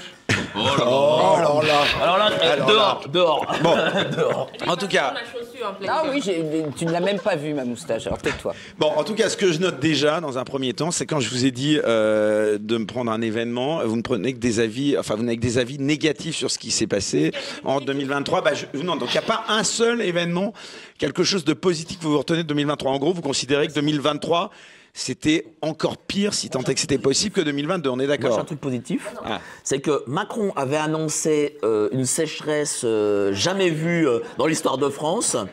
Et d'ailleurs, ça, ça crée des- il a créé des restrictions d'eau. C'est-à-dire des, des pauvres agriculteurs qui d'ailleurs ont fait faillite depuis. Et, euh, eh ben, je crois que l'année 2023 n'a jamais été aussi pluvieuse euh, de toute l'histoire de France. Et, là, c'est- et ça, c'est positif. Ah si, il y a un truc positif. Et oui, c'est- et ça va créer un vrai débat entre Myriam et moi parce que c'est ce ce qui est négatif pour elle, parce que c'est son événement négatif de l'année. Pour moi, c'était positif. J'ai soutenu, mais je vous le dis sans trembler. euh, euh, non, pas du tout. Euh, la réforme des retraites. Alors là, je l'ai soutenue. Pourquoi? Parce que euh, quand Macron se baladait là et tout, et qui, enfin, pour, se mettre en avant, hein, comme d'habitude, le, jeune pan en mode voilà, je vous, informe ma réforme des retraites, vous n'avez pas le choix. Il y avait des, femmes, euh, enfin, des militants, j'ai envie de dire, de la CGT, bref, des gens de gauche qui expliquaient que oui, mais on a voté pour vous contre l'extrême droite. Et il, et il disait, ouais, mais il fallait pas voter pour moi, ça fait partie de mon programme. Donc voilà, vous avez voté pour lui, et bien vous assumez son programme. Vous aviez eu le choix entre Macron et une autre alternative, vous avez choisi Macron. Donc il n'y a pas de tromperie sur la marchandise. Vous aviez eu un test euh, de 5 Alors, ans, Myriam, il y a eu un service après-vente, vous auriez dû renvoyer la marchandise, vous ne l'avez pas fait, vous l'avez réadopté, et maintenant il vous dit, écoutez, réforme des retraites, vous allez travailler jusqu'à 105 ans. Eh bien écoutez, bravo Macron, c'est tout ce que j'ai à dire. Bon, Myriam, euh, droit de réponse quand même Elle, elle a pas tort, hein, euh, parce que moi je suis assez d'accord avec ça. J'ai l'impression que les gens, quand ils ont voté pour Emmanuel Macron, ils n'ont pas regardé son, euh, son comment s'appelle son programme. Donc euh, c'est assez, euh, je suis assez d'accord avec Stella. Après, c'est quand même la première fois qu'on a un président qui euh, en a rien à faire de ce qui se passe dans la rue, parce que quand même la mobilisation était énorme et que d'habitude quand même dans tous les autres présidents qu'on a eu jusqu'à présent, euh, quand il y avait une mobilisation aussi importante dans la rue, il y avait quand même des débats et puis il y avait des bien moins que la manif pour tous. et puis il y a oui non La mais d'accord ouais. Bien Je- plus. Je vous parle Et ils se sont assis les gilets dessus jaunes. totalement. Et voilà. Et le CESE assis totalement. Et ça, 700 000 et ainsi de suite pétitions. la pétition d'ailleurs. Bien sûr, la pétition. Pardon, je veux pas te couper. Continue. Tu as raison, c'était une très belle mobilisation. C'était quand même une mobilisation. Il n'y a pas eu de débat à l'Assemblée. C'est quand même la première fois euh, qu'on a, euh, enfin pas la première fois parce qu'il y a eu 25, euh, 49, 3 euh, sous Rocard, mais quand même euh, aujourd'hui, on nous avait vendu du rêve en nous disant que Emmanuel Macron était l'homme, le président démocrate. Eh bien, moi, je me souviens d'une intervention que j'ai faite en disant qu'il n'était pas démocrate. Ce jour-là, on en a eu euh, la preuve euh, énorme et aujourd'hui, ça continue. Donc euh, voilà, c'est juste ça. Mais moi, ce que j'aimerais, c'est vraiment que les gens se réveillent parce que j'ai l'impression que c'est euh, bis repetita, que c'est toujours le même scénario et que euh, quand il y aura la prochaine élection. euh, C'est en va nous- 2027 la de présidentielle. hein, prochaine élection en 2027, on va nous refaire le même truc et que bah, forcément, ça va recommencer. Voilà. Frigide. Alors, je voudrais apporter une note aussi d'optimisme par rapport à 2022 et 2021. On vous a quand même pas forcé à vous mettre un masque sur la figure. Et ben ça, c'est euh, en, con- en contrepartie. Moi, le masque, Ouais. bah, enfin. Mais tu veux en venir où là? Eh bien, je veux dire que je me suis senti mieux en 2023 qu'en 2022 Ah, voilà, de ce point de vue. Pas surtout de passe vaccinal. Mieux en 2000. Et, je, et, et qu- quand on les entend redire Oh là là, le Covid repart, le- ou alors il y a une nouvelle pandémie qui arrive et tout. Et vous savez ce qui est en train d'arriver comme projet de loi aussi, qui va euh, euh, contre les sectes, soi-disant. Ah, bah oui, en 2024. Alors pardon, c'est peut-être dans la deuxième Ouais, partie. ce sera l'objet du deuxième débat. Ça sera Juste, moi, j'aimerais un instant revenir sur les émeutes. Est-ce que vous auriez imaginé en 2023 qu'un jour on aurait pu revivre ce qui s'était passé en 2005 Toi, ça t'a pas surpris? Bah non, ça m'a pas surpris parce que moi, j'ai fait. euh, j'ai été euh, avec le député de l'époque, Éric Raoult, député Ah, maire. Tu me l'as fait à chaque fois, toi. Bah oui, je l'avais oui, à Clichy-sous-Bois, parce qu'il était député de Clichy-sous-Bois. sûr qu'il le place. Bah oui. J'étais avec le député de Clichy-sous-Bois en 2005, parce que les émeutes de 2005 ont commencé à Clichy-sous-Bois. Et j'ai fait donc les maraudes tous les soirs, et j'avais déjà vu les prémices de ces émeutes. Et, et- et j'étais surpris parce que les émeutes de l'époque, elles étaient, un, bien moins intenses, et deux, il y avait quand même des contre-fous, enfin des contre-pouvoirs, si je puis dire, dans le sens où il y avait des adultes, bon, alors c'était à l'époque des grands frères ou euh, des, barbus, qui disaient Ah, faut, faut se calmer, et les jeunes se calmaient. Et aujourd'hui, euh, là où c'est est, où c'est quand même plus grave, c'est que, un, c'est beaucoup plus intense, et deuxième chose, il n'y a plus ces contre-pouvoirs, c'est-à-dire que plus personne ne les arrête. Ils- ou ou s'ils s'arrêtent parce qu'ils sont. Quoi, ils se sont arrêtés justement parce que les dealers dans les cités non, leur ont dit d'arrêter pour les. ça. Mais bien sûr Ça, que non, pas pas du tout, c'est pas faux. euh. C'est les dealers qui ont dit stop, on vend plus, donc vous vous calmez.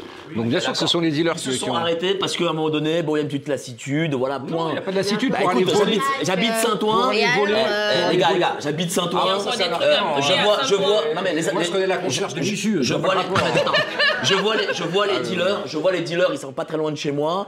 Euh, et les dealers, D'ailleurs, ils nous contrairement- peux- à ce qu'on pense, contrairement à ce qu'on pense, On les salue. ils sont beaucoup plus politiquement corrects euh, qu'on le croit. Bah, D'ailleurs, je me rappelle, ils, ils portaient à l'époque les gants et le masque lorsqu'il s'agissait de vendre de, de la cam. Donc pour te dire qu'ils ils respectaient euh, les gestes barrières, visiblement. voilà.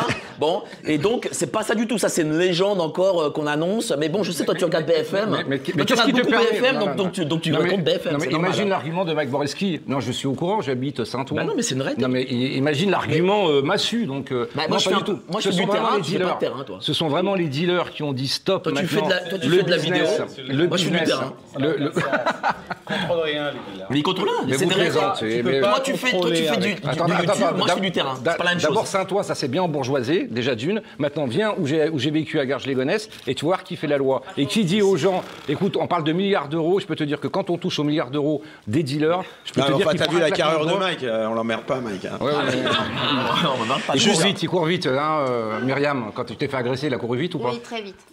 La fin de la détention provisoire du, du policier qui a tué Naël, qu'est-ce que vous en pensez tous là? Euh, c'est une bonne nouvelle. C'est extraordinaire et je félicite. Pour une fois qu'on a une vraie décision, euh, bravo. Non mais c'est pas, c'est pas, c'est pas juste extraordinaire, c'est juste la loi en fait. Il y a pas, il y a pas, y a- on dépasse pas les 4 mois en détention provisoire. Voilà, donc à un moment donné, Le euh, scandale, c'est qu'il y a été, puisque encore une fois, il est présumé innocent. Euh, comment, il remplissait euh, vraiment toutes les cases pour ne pas être emprisonné, parce qu'il est encore une fois euh, innocent, d'après moi, en plus sur, de, sur, sur euh, la légitime défense et en plus sur le code de euh, sécurité intérieure. On a bousillé la vie d'un mec. On a bousillé, c'est-à-dire qu'aller en prison quand vous êtes policier, c'est juste euh, innommable. Vous rentrez dans, dans- dans la police pour, euh, pour assurer la sécurité des personnes et des biens, vous, vous risquez votre peau pour un salaire de misère dans des conditions pas possibles et vous vous retrouvez en prison. Et je pense que tous les policiers ont levé le pied de, de, euh, depuis ce temps-là. Et encore Depuis une ça. fois, ce sont les citoyens qui votent et les, et les- et les citoyens qui votent pour des Macron ou pour des, euh, des Hollande. Eh ben, écoutez, c'est vous les coupables. C'est pas les policiers. À chaque fois, vous vous accusez les policiers, mais c'est les citoyens qui votent pas ou qui votent mal. Voilà, c'est eux les coupables. Avec le recul, euh, il s'en était expliqué d'ailleurs sur ce plateau la, cagnotte en faveur de ce policier à l'initiative de Jean Messia. Euh, ça vous avait choqué ou pas? Dis que cette cagnotte mérite des applaudissements. Mais elle en est ah où bah c'est clair. Elle en est où la cagnotte Elle est terminée. Elle est fermée, pense que- elle est fermée. Alors sa femme a réussi à, récupérer les. en, en gros, on était en train de monter une cagnotte et euh, j'attendais euh, d'avoir le, le- le, euh, l'assentiment de, de sa femme quand même avant de la lancer, parce que bon, nous on a assimilé l'extrême droite et peut-être que ça a joué aussi euh, comment euh, chez le, le- le juge pour faire sortir comment le policier. Et donc Jean, bah, Jean c'est un mec juste formidable. Il m'a dit Bruno, on fonce, on y va. Et donc bah, il l'a fait tout seul. Hein, n'étais pas là. Mais euh, mais voilà, mais aujourd'hui, euh, comment sa femme a 1,6 million, euh, croyez pas que je pense que elle aurait préféré rien avoir et vivre, continuer à vivre sa vie que se retrouver avec un mari euh, et un père de famille en prison, alors qu'il est réellement innocent de mon point de vue. Et l'État aura fait une belle opération parce qu'il va prendre 60% dessus? Non, C'est pas vrai. Bah oui, c'est vrai. Il y a- Ah, c'est vrai. Encore Pas une mauvaise information. Le journaliste. Jean Messia l'a expliqué. mais- Ce n'est pas comme ça que la défiscalisation En se dessous passe. de 1000 euros, en dessous de 1000 euros, vous n'êtes pas imposable au-dessus de 1000 euros et comme il y a Bah eu là, c'est au-dessus de 99 1000 euros, c'est un million non, demi. c'est c'est par ça par c'est par. euh, Donc, ce n'est pas sur les 1,6 million Bon, on va pas en rentrer dans le débat économique, s'il vous plaît. On, on va arriver bientôt à la fin de cette première partie. Donc sur 2023, s'il vous plaît, un peu, un, un peu de discipline, mon cher Bruno. Euh, on revient sur notre bilan. Quelle est la personnalité française euh, de l'année, selon vous? là là. Darmanin. Darmanin Darmanin, il a fait un sans faute. C'est-à-dire, comment Ah, on peut, moi, si, je sais. comment Ah, on sans peut se faute. tromper non, Comment on peut se Ah tromper C'est-à-dire, si vous voulez vous tromper à chaque fois, vous n'y arriverez pas. Mais lui, il y arrive. Voilà. Donc, et c'est juste de l'ordre de l'exceptionnel. C'était donc ironique. Euh, Frigide. Le mâle blanc hétérosexuel. Là, il a- bah, je ne vais pas dire une personne parce qu'il y en a tellement qui tombent. Encore récemment, mon ancien camarade de Sciences Po, Frédéric Becbédé. euh, Toutes les attaques, vous me- voilà, les hommes de. de- de- Ah, tu veux dire comme euh, les, comme les, Depardieu, comme Coé, comme euh, Frédéric. Ah, bah, non, non, non, non, non. Enfin, comme Coé, je ne sais pas, toi tu sais peut-être les choses de Coé. Moi, je parlais de personnalité française de l'année. Je pensais pas qu'on avait parlé de Coé, mais bon. Non, euh, non. Mais euh, Je n'ai pas cité, je, je- je prends la, le- la généralisation, la généralité. c'est pas de forcément d'ailleurs messieurs- négatif. ouais. De vous, messieurs, enfin messieurs, messieurs d'un certain âge aussi, hétérosexuels. Aldo, Il a dit qu'il était une femme. Elle Et toi, et euh, toi, tu mets âge. et politiquement, non, mais tu elle- elle est comprends ce que je veux dire. Ce que je, poli- ce que je plutôt. veux dire, c'est cette attaque systématique D'accord. contre les hommes qui ont eu un énorme pouvoir et des D'accord, femmes. mais ça, c'est pas la question. La question, Ah bon c'était ta personnalité de l'année Ah, tu euh, veux française. une, politique. Euh, moi, je dirais Jordan Bardella. Je trouve qu'il monte comme une flèche et que là. Oui, il a dit les- qu'il accepterait d'être Premier ministre. Oui, en cas voilà, et c'est cette dissolution. et- déclaration. Bah, je trouve que c'est culotté et surtout. Il faut je- Bardella pour toi. Tu penses qu'il a un très autour très de moi, les, comme on dit, vous savez, cette atmosphère de gens qui, s'étaient- qui, n'étaient- qui étaient anti-RN à fond et qui sont prêts à le soutenir. Donc, euh, on voit que les lignes bougent. Voilà. des médias, c'est-à-dire que tout le monde Non, était non, sur Marine Le Pen. courage, pardon. Voilà, tout le monde était sur Marine Le Pen, et donc euh, voilà, on lui fait toujours un procès en, en comment euh, bah, en les sondages, en incompétence tout cas, non, ou des choses comme ça. sondages, euh, Et donc les médias se mettent sur elle. Quand Bardella aura la stature, je peux vous dire que les médias se mettront dessus aussi sur lui. Donc voilà, quand on a les médias contre contre nous, c'est compliqué euh, d'exister Donc toi, tu politiquement. sous-entends qu'il les a plutôt avec lui, là, parce que... Non, il les a pas avec lui, mais il les a pas contre lui pour l'instant. Aujourd'hui, c'est le procès en incompétence, c'est sur Marine LePen. Mais demain, Un petit vous peu en Guadeloupe, il a une journaliste d'ailleurs qui a été euh, un peu écartée. Ça a fait, je sais pas, si vous avez vu cette interview Oui, enfin, quand- lunaire. où Quand il va un- sur France Inter, je peux vous dire, mais, mais je vous dis, on va lui trouver des casseroles, on va essayer de le, de, comme on l'a fait avec Eric Zemmour, comme on l'a fait euh, avec euh, Dupont-Aignan, on essaie toujours de taper Ouais, tu sur veux les- dire que ça va se retourner contre lui si jamais. euh, Vous verrez. Vous verrez 2024, dans 4 jours d'ailleurs, 2024. Voilà, exactement. Myriam, ta personnalité euh, Ah, publique moi, de l'année. alors, moi, en politique, euh, je vais être très honnête avec Ah oui, toi. toi, t'es people, donc, euh, non, mais tu sais pas. Euh, dis, que je suis une idiote. Non. non, mais, euh, non, mais voilà, le, le- le truc, c'est que pas du tout. Moi, en politique, il n'y a aucun homme politique euh, qui me plaît, qui m'a marqué euh, cette année. Je les déteste tous, on va être très honnête. Pour moi, euh, ils sont tous nuls, euh, que ça soit dans l'opposition, au gouvernement, euh, voilà. euh, euh, Enfin, je, je- je rêve de quelqu'un qui se démarque, etc. Non, moi, si j'ai une personnalité, je dirais quand même Bill Gates. Euh, parce que. euh, Oh là. alors, pourquoi. Sens de l'humour. Ouais, Bill Gates, parce que franchement, ce mec-là, il est assez incroyable. C'est c'est sans doute la personne la plus pourrie. de- Ou Elon Musk. Non, Elon Musk Ah, en non, non, positif. touche pas à mon Elon Non, mais Elon Musk en positif. Mais en- en- quand même, Bill Gates, j'aime beaucoup Bill Gates parce que c'est quand même la personne, l'une des personnes les plus pourries de la Terre qui arrive à se faire de la thune tout en passant pour ouais. un philanthrope. Bon, ça Donc, n'engage que euh, toi, tes propos. Donc, euh, donc voilà. Hein donc, euh, mais sinon, peut-être, alors je ne le connais pas personnellement, si je devais parler de quelqu'un politique, ce serait peut-être Elon Musk, qui me semble quand même Non, avoir. c'était une personnalité. mais- Française. hein. Voilà, non mais française, ben, il voilà, n'y en a mais- pas, il n'y en a pas que j'aime, excuse-moi. bah, Merci, Mike, euh, bah, d'avoir non, mais il y en a pas.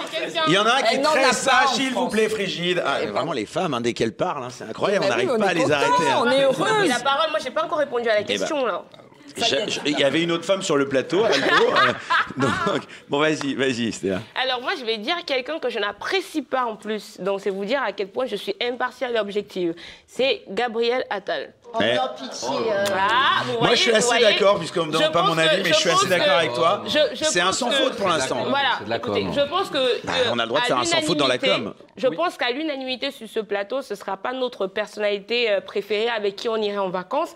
Mais clairement, je suis Bah, désolée. bah, toi, je, je, je Ce- pense euh, que. mais je suis désolée, ce mec-là, pour moi, il a réussi à me faire oublier Papenjai et Michel Blanquet. Donc rien que pour ça, pour moi, c'est une personnalité extraordinaire. C'est vrai qu'on Voyons. on, on venait de loin. Aldo, enfin euh, Aldette, euh, je vous trouve très sage. euh, vous avez un retard de parole immense. Là.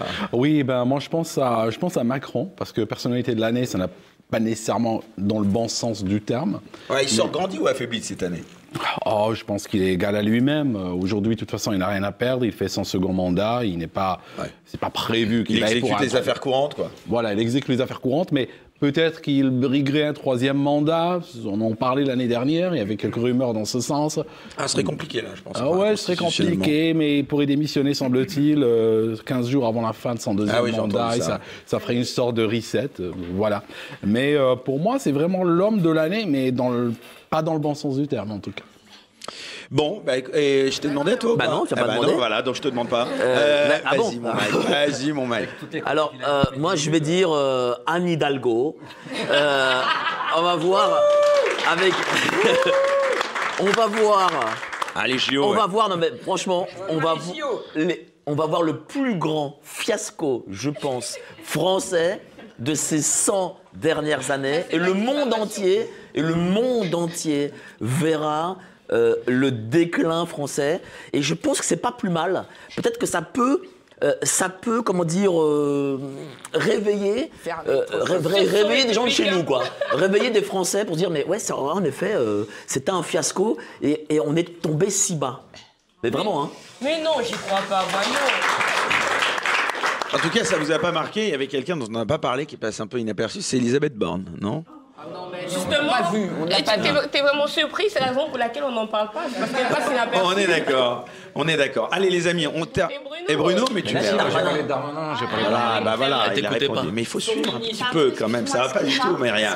Bon, allez, on termine. J'aimerais que vous applaudissiez très fort notre personnalité de Bistro Liberté à chaque fois. C'est Ignace qui nous fait des caricatures en live. Merci Ignace. Alors, on termine ce premier débat avec les, les dessins d'Ignace Darmanin, l'homme de l'année, le plus grand des losers. Bruno Attal, euh, alors attendez, voilà, j'en ai une avec Bruno Attal, pas raciste, quelle que soit sa couleur de peau, une racaille reste une racaille. Ce que Mike Borowski aime chez Macron, c'est un excellent sorcier pour faire la pluie comme Hollande. Joli. Chacun y a droit. Noël vu par Myriam Palomba avec un enfant Jésus et une sainte vierge laïque. Voilà pour toi, Myriam. Eh ben non, il n'y a pas encore euh, notre ami Aldo et Aldette, il doit, il doit être un peu paumé. Euh, et oui, j'ai pas Stella non plus. Ah bah, Ignace, enfin, vraiment, qu'est-ce que ça fout là? Euh, Ce qui a nombreux. choqué Frigide Barjon en 2023, abortion, une constitution, piège à con. Voilà, on peut applaudir. Ignace, on se retrouve dans un instant pour le second débat de Bistro Liberté. Quelle perspective pour 2024 Que faut-il attendre des élections européennes? Y aura-t-il une explosion sociale? Comment reprendre la main sur la politique française? Voilà. Donc le sujet de ce second débat. Voilà, donc 2023, c'est bientôt la fin. Place à 2024 dans quelques jours. Euh, Myriam, oui Non, moi j'avais quand même envie de dire, parce que je sais que c'est pas un homme politique, mais ça a quand même beaucoup, ça a montré quand même le dysfonctionnement de notre société. Je trouve que Père Palmade Ah oui, vrai, est quand même une personnalité euh, de l'année 2023, parce que déjà on a déjà il a été énormément recherché sur Google, on a appris ce que c'était qu'une chemsex, euh, on a appris plein de trucs et on a appris aussi qu'on pouvait euh, euh, tuer des gens euh, euh, avec- lors d'un accident de la route en étant euh, co- complètement cocaïné et euh, éviter la prison. Donc euh, moi je trouvais que c'était important quand même de le, de le signaler. J'applaudis ça. Bon, eh bien, c'est dit. Alors, si vous le voulez bien, on parle maintenant. Oui, Bruno, allez, va pour Pierre Palmade, tous les cocaïnés qui conduisent et qui tuent, ou les alcooliques, ne vont pas systématiquement en prison non plus. Donc le drame, il est là, et non pas que pour Pierre Palmade, il méritait d'y aller, mais tous les autres aussi. Tu veux dire que c'est la loi alors qui est mal faite C'est la loi, bien sûr. euh, Enfin, lui, il que- était quand même multirécidiviste. En général, quand tu es récidiviste, parce qu'il avait déjà, il avait déjà a eu été un traitement de faveur. Il a eu un traitement de faveur, parce qu'il a déjà été condamné pour possession de drogue. Donc, euh, même si Tu c'était pas. sous-entends qu'il a eu un traitement de faveur. Ouais, oui, bien sûr qu'il a eu un traitement de faveur. C'est pas. Il n'a pas eu de, de traitement de faveur. Et encore une, je connais des multirécidivistes euh, bourrés au volant, cocaïnés, euh, avec du shit, qui ont tué et qui, ont- qui sont sortis du procès parce que Palmade risque encore la prison. hein.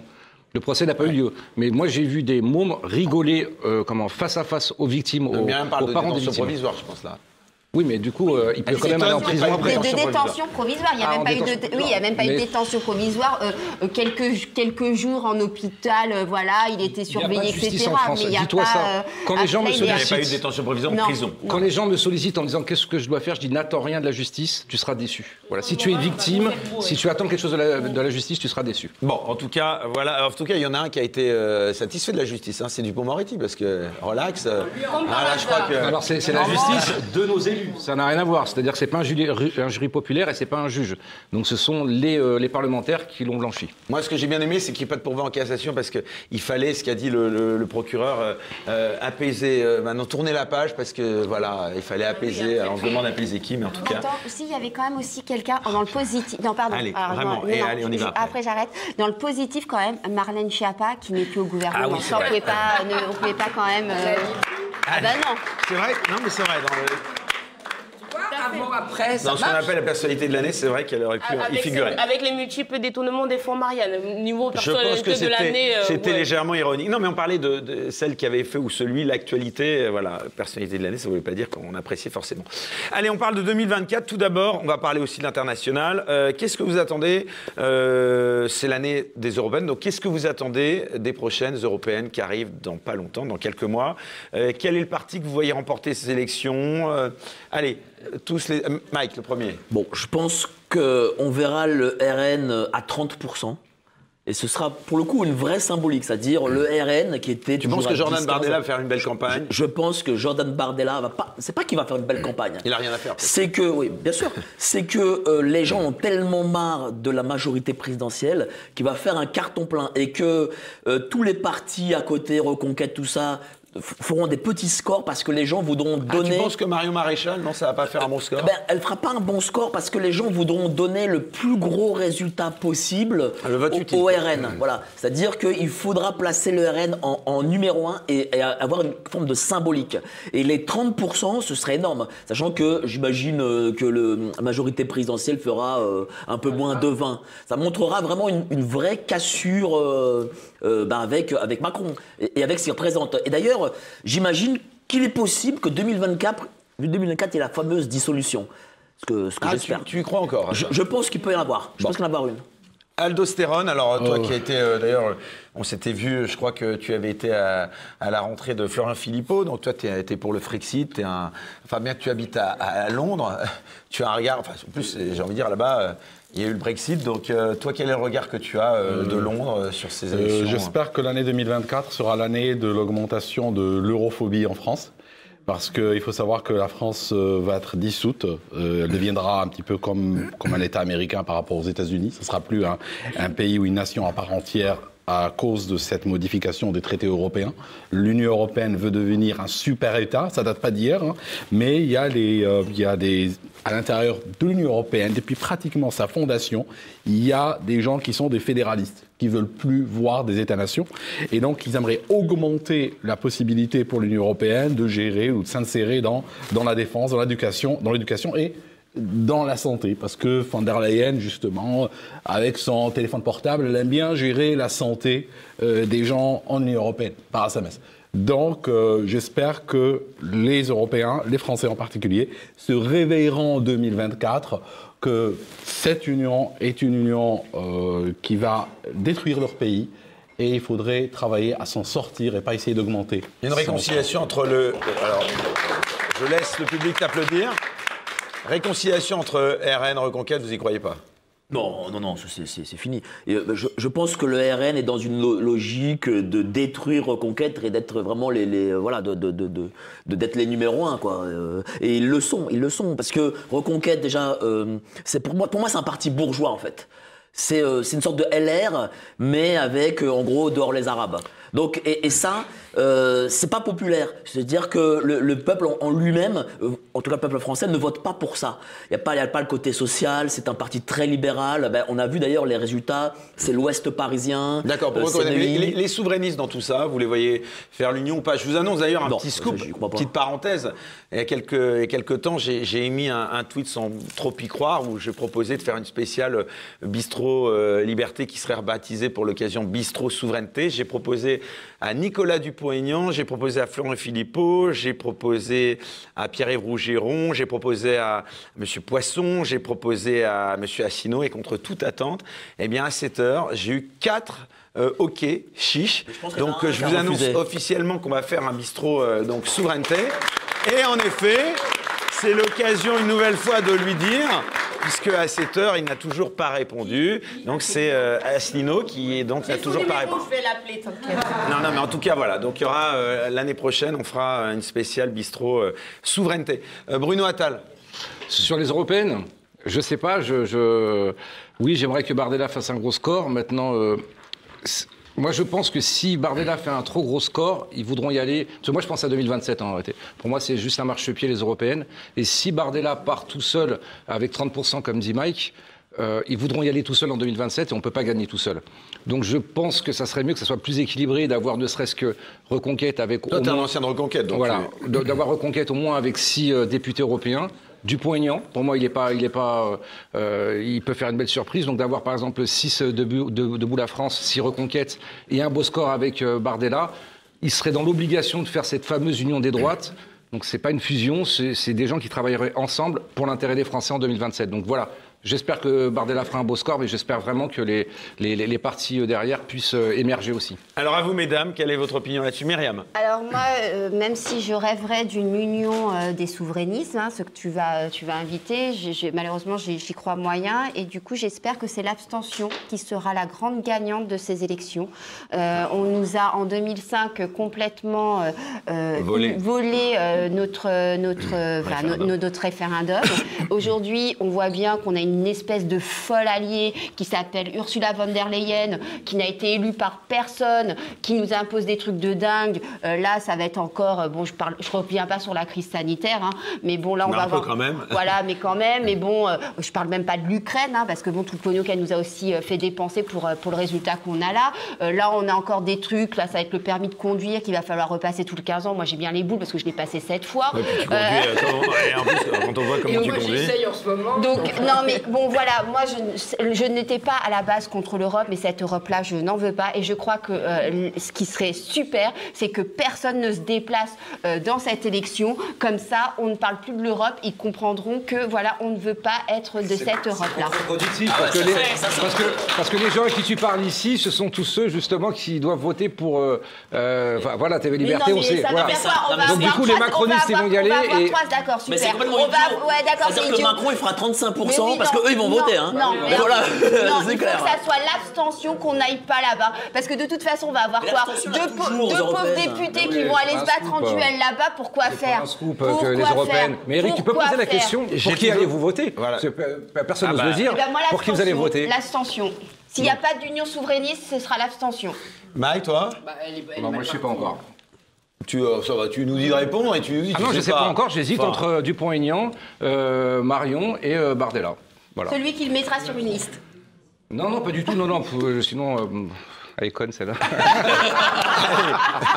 Maï, Pour qui je vais voter euh.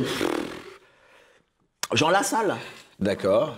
Liste Siliva. Bah, euh, c'est- oui. Bon, et tu nous as squeezé. Ah, toi, il vote pas Ben non, j'allais venir Ah, à vous. J'ai euh. un scoop, mais je peux pas vous le dire. Ah, vas-y. Allez, vas-y. Non, non, je peux Ah pas. bah Non, non, Lassalle, pas. sur Jean Lassalle, sur Jean Lassalle. ouais. Bah vas-y. D'abord, on a tous ce scoop.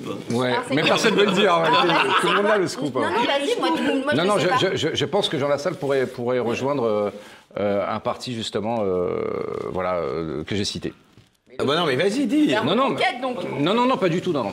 Non, mais j'en ai trop dit, j'en ai trop dit. j'en ai Bah trop dit. non, bah dites-le moi, moi ça me dérange non, pas. non, de ça dire serait, des ça serait bien que Jean Ah, Lassalle faut que y tu aille. assumes maintenant, t'en as trop dit. Si tu disais Non, rien, non, ça, maintenant ça- tu dis. ça serait bien que Jean Lassalle euh, rejoigne Dupont-Aignan, voilà, de mon point de vue, et je pense que- qu'il y a une possibilité, parce que bon, c'est vrai que... Ok, donc Jean Jean- Lassalle rejoint du poignant. Ok. J'ai- j'ai- en tout cas, ça serait juste bon parce que c'est deux électorats qui, qui peuvent fusionner et qui feraient justement les, les, euh, les 5% et donc les 6 députés euh, voilà, pour, euh, pour Debout la France. Alors, une réaction à cette, euh, ce scoop euh, Stella Euh, Moi, personnellement, euh, si Jean Lassalle rejoint Dupont-Aignan, bah, c'est un beau duo.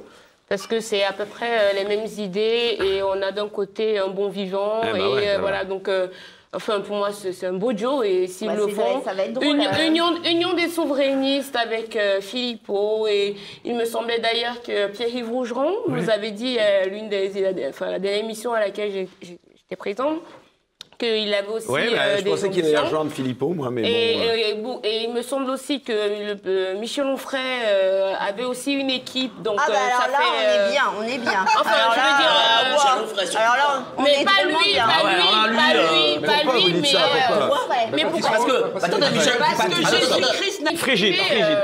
Non, non, mais parce que si en même temps tout le monde parle pendant 10 minutes, là je demandais juste qu'il y Mais m'ont tous coupé. Allez, vas-y, ma Stella, vas-y. Alors, tu dis pour qui tu votes Tu dis pour qui tu votes Je ne vote pas. Bon, Voilà, bah voilà. Je passe la parole à Frisch. Voilà. Effectivement, s'il y avait une alliance vraiment souverainiste, à ce moment-là, mais de tous nos amis, donc que tu vas commencer. Toi, tu vas voter Giscard, toi. Mais arrêtez quoi Mais quoi Mais je suis pas, je suis pas vieille. Mais C'est non, quoi votre je ne me permettrai pas. Mais donc tu vas Pourquoi voter pour Giscard? Nous, on fait Pompidou dès Voilà, le premier tour. Voilà, c'est Bon. une référence à Jalon. Nous sommes tous des soutiens-Georges. Alors, euh, je reviens. Non, s'il y avait une vraie liste souverainiste, bien sûr. Sinon, je rejoins l'analyse politique de mon ami. Je pense qu'il faut absolument marquer un grand coup, une rupture dans un très gros score. Euh, c'est pas que je soutienne particulièrement Bar- Bardella, et vous allez comprendre pourquoi tout de suite, mais il faut envoyer un très grand avertissement. euh, voilà. Par ailleurs, Enfin, en- entre nous, hein, on a eu l'avertissement législatif, ça a servi à quoi? À rien du tout. Attends, donc, attends, euh, euh, 80 parce que pour l'instant, on euh, bah n'arrive bah, pas. c'est pour faire quoi? Pour passer des 49-3 Enfin, franchement, faut arrêter de Ah, faire sur l'action des, euh, sur l'action Non, des députés RN, ça s'il sert vous à plaît, s'il vous plaît. rien, sur euh. l'action des députés RN à l'Assemblée, vous avez un regard Ils critique bossent, ou pas? ils bossent quand même. Certains bossent bien. Enfin, il y a beaucoup de- d'entre eux qui sont tout nouveaux, qui ne connaissaient pas l'Assemblée nationale. J'en ai interviewé pas mal pour Radio Courtoisie, donc qui ne connaissaient pas les couloirs de l'Assemblée nationale parce qu'il faut avoir une forme d'expérience aussi. euh, Il faut, connaître euh, ce monde. Dans les couloirs? Bah, ils ont, bah, c'est-à-dire que certains n'avaient pas d'attaché parlementaire. euh, et, et puis dans les, dans les couloirs de l'Assemblée nationale, en fait, c'est là où on négocie un peu avec les conseillers parlementaires de tel tel ministère. Enfin bon, il y a, il y a tout, tout un jeu qu'ils ne connaissaient pas. Ils commencent à apprendre et pour le coup, ils sont très assidus. Les députés RN sont très assidus. Après, voilà, le problème, quoique les députés RN ont voté toutes les motions de censure. Ils ont voté toutes les motions de censure. Donc c'est pas eux Et qui sont les euh, retraites, ils se sont bien comportés. Je suis, je, je Bien suis, sûr. voilà. Alors je termine. En revanche, ce qui nous attend euh, avec les nouveaux règlements et notamment la loi qui va encadrer l'intelligence artificielle, qui est un drame. Vous m'entendez bien? Un drame. Car ça va faire des êtres humains des sous-citoyens de l'IA qui auront juste le droit de dire je m'oppose euh, et puis euh, je porte plainte. Il n'y a pas de droit à la déconnexion qui est prévu par la loi de l'Union internationale, enfin de l'Union européenne. Donc, donc, t'as l'air en pointe sur ce sujet, si je m'attendais à ça. Alors... Bah, bah non, mais, euh, enfin, Brigitte qui me parle de l'IA. mais tu sais que c'est exactement l'inverse de l'être humain Ouais. biologique et de la vie. hein. Donc euh, voilà, c'est ce qui va remplacer la vie. Donc euh, c'est pour cela. Ça a été décidé il y a deux jours. Et donc euh, Monsieur Breton est ravi d'encadrer l'IA. Mais arrêtez de rigoler. Je, je sais sérieux. Quel mépris. Je, je sais que je suis votre Non, il, a, bouffon. il a dit mais tout de intelligente et artificielle, c'est normal. Et alors donc je termine et euh, il va falloir effectivement des gens qui soient capables de tenir tête à ma... parce que c'est Madame van der Leyen, c'est la même, c'est la même chose, hein, vous voyez, c'est tout ça, c'est le grand remplacement de l'être humain bah, pour, pour ces élites.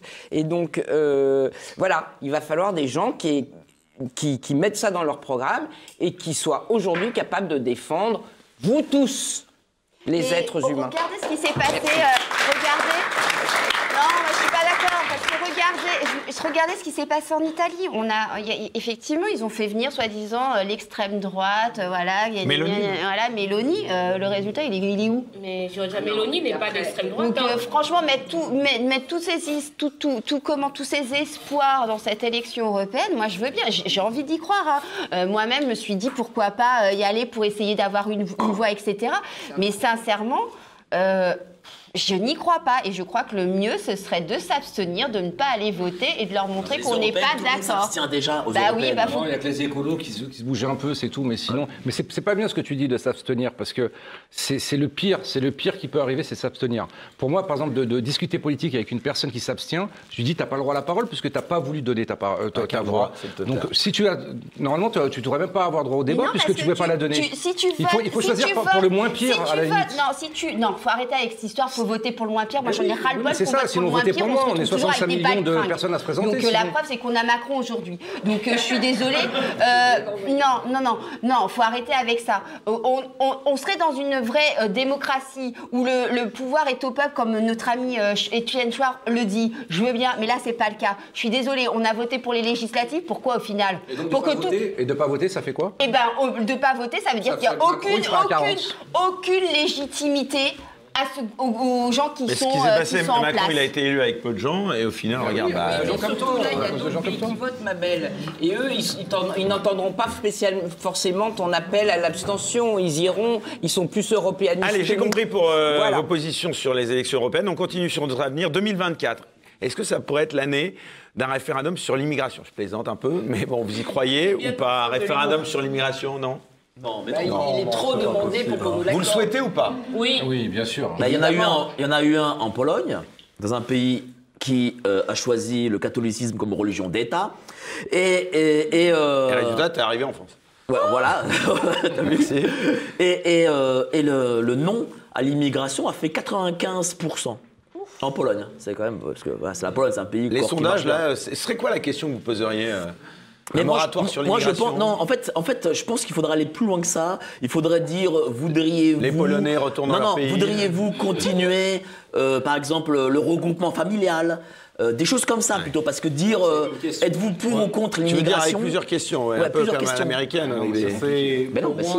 Aldostérone. Pour moi, ça ne sert à rien. On peut le faire pour se faire plaisir, mais pour l'immigration, il faut demander au patron. Le patron, c'est l'Union européenne. C'est eux qui décident qui rentre en France ou pas. Donc, voilà, à partir de là.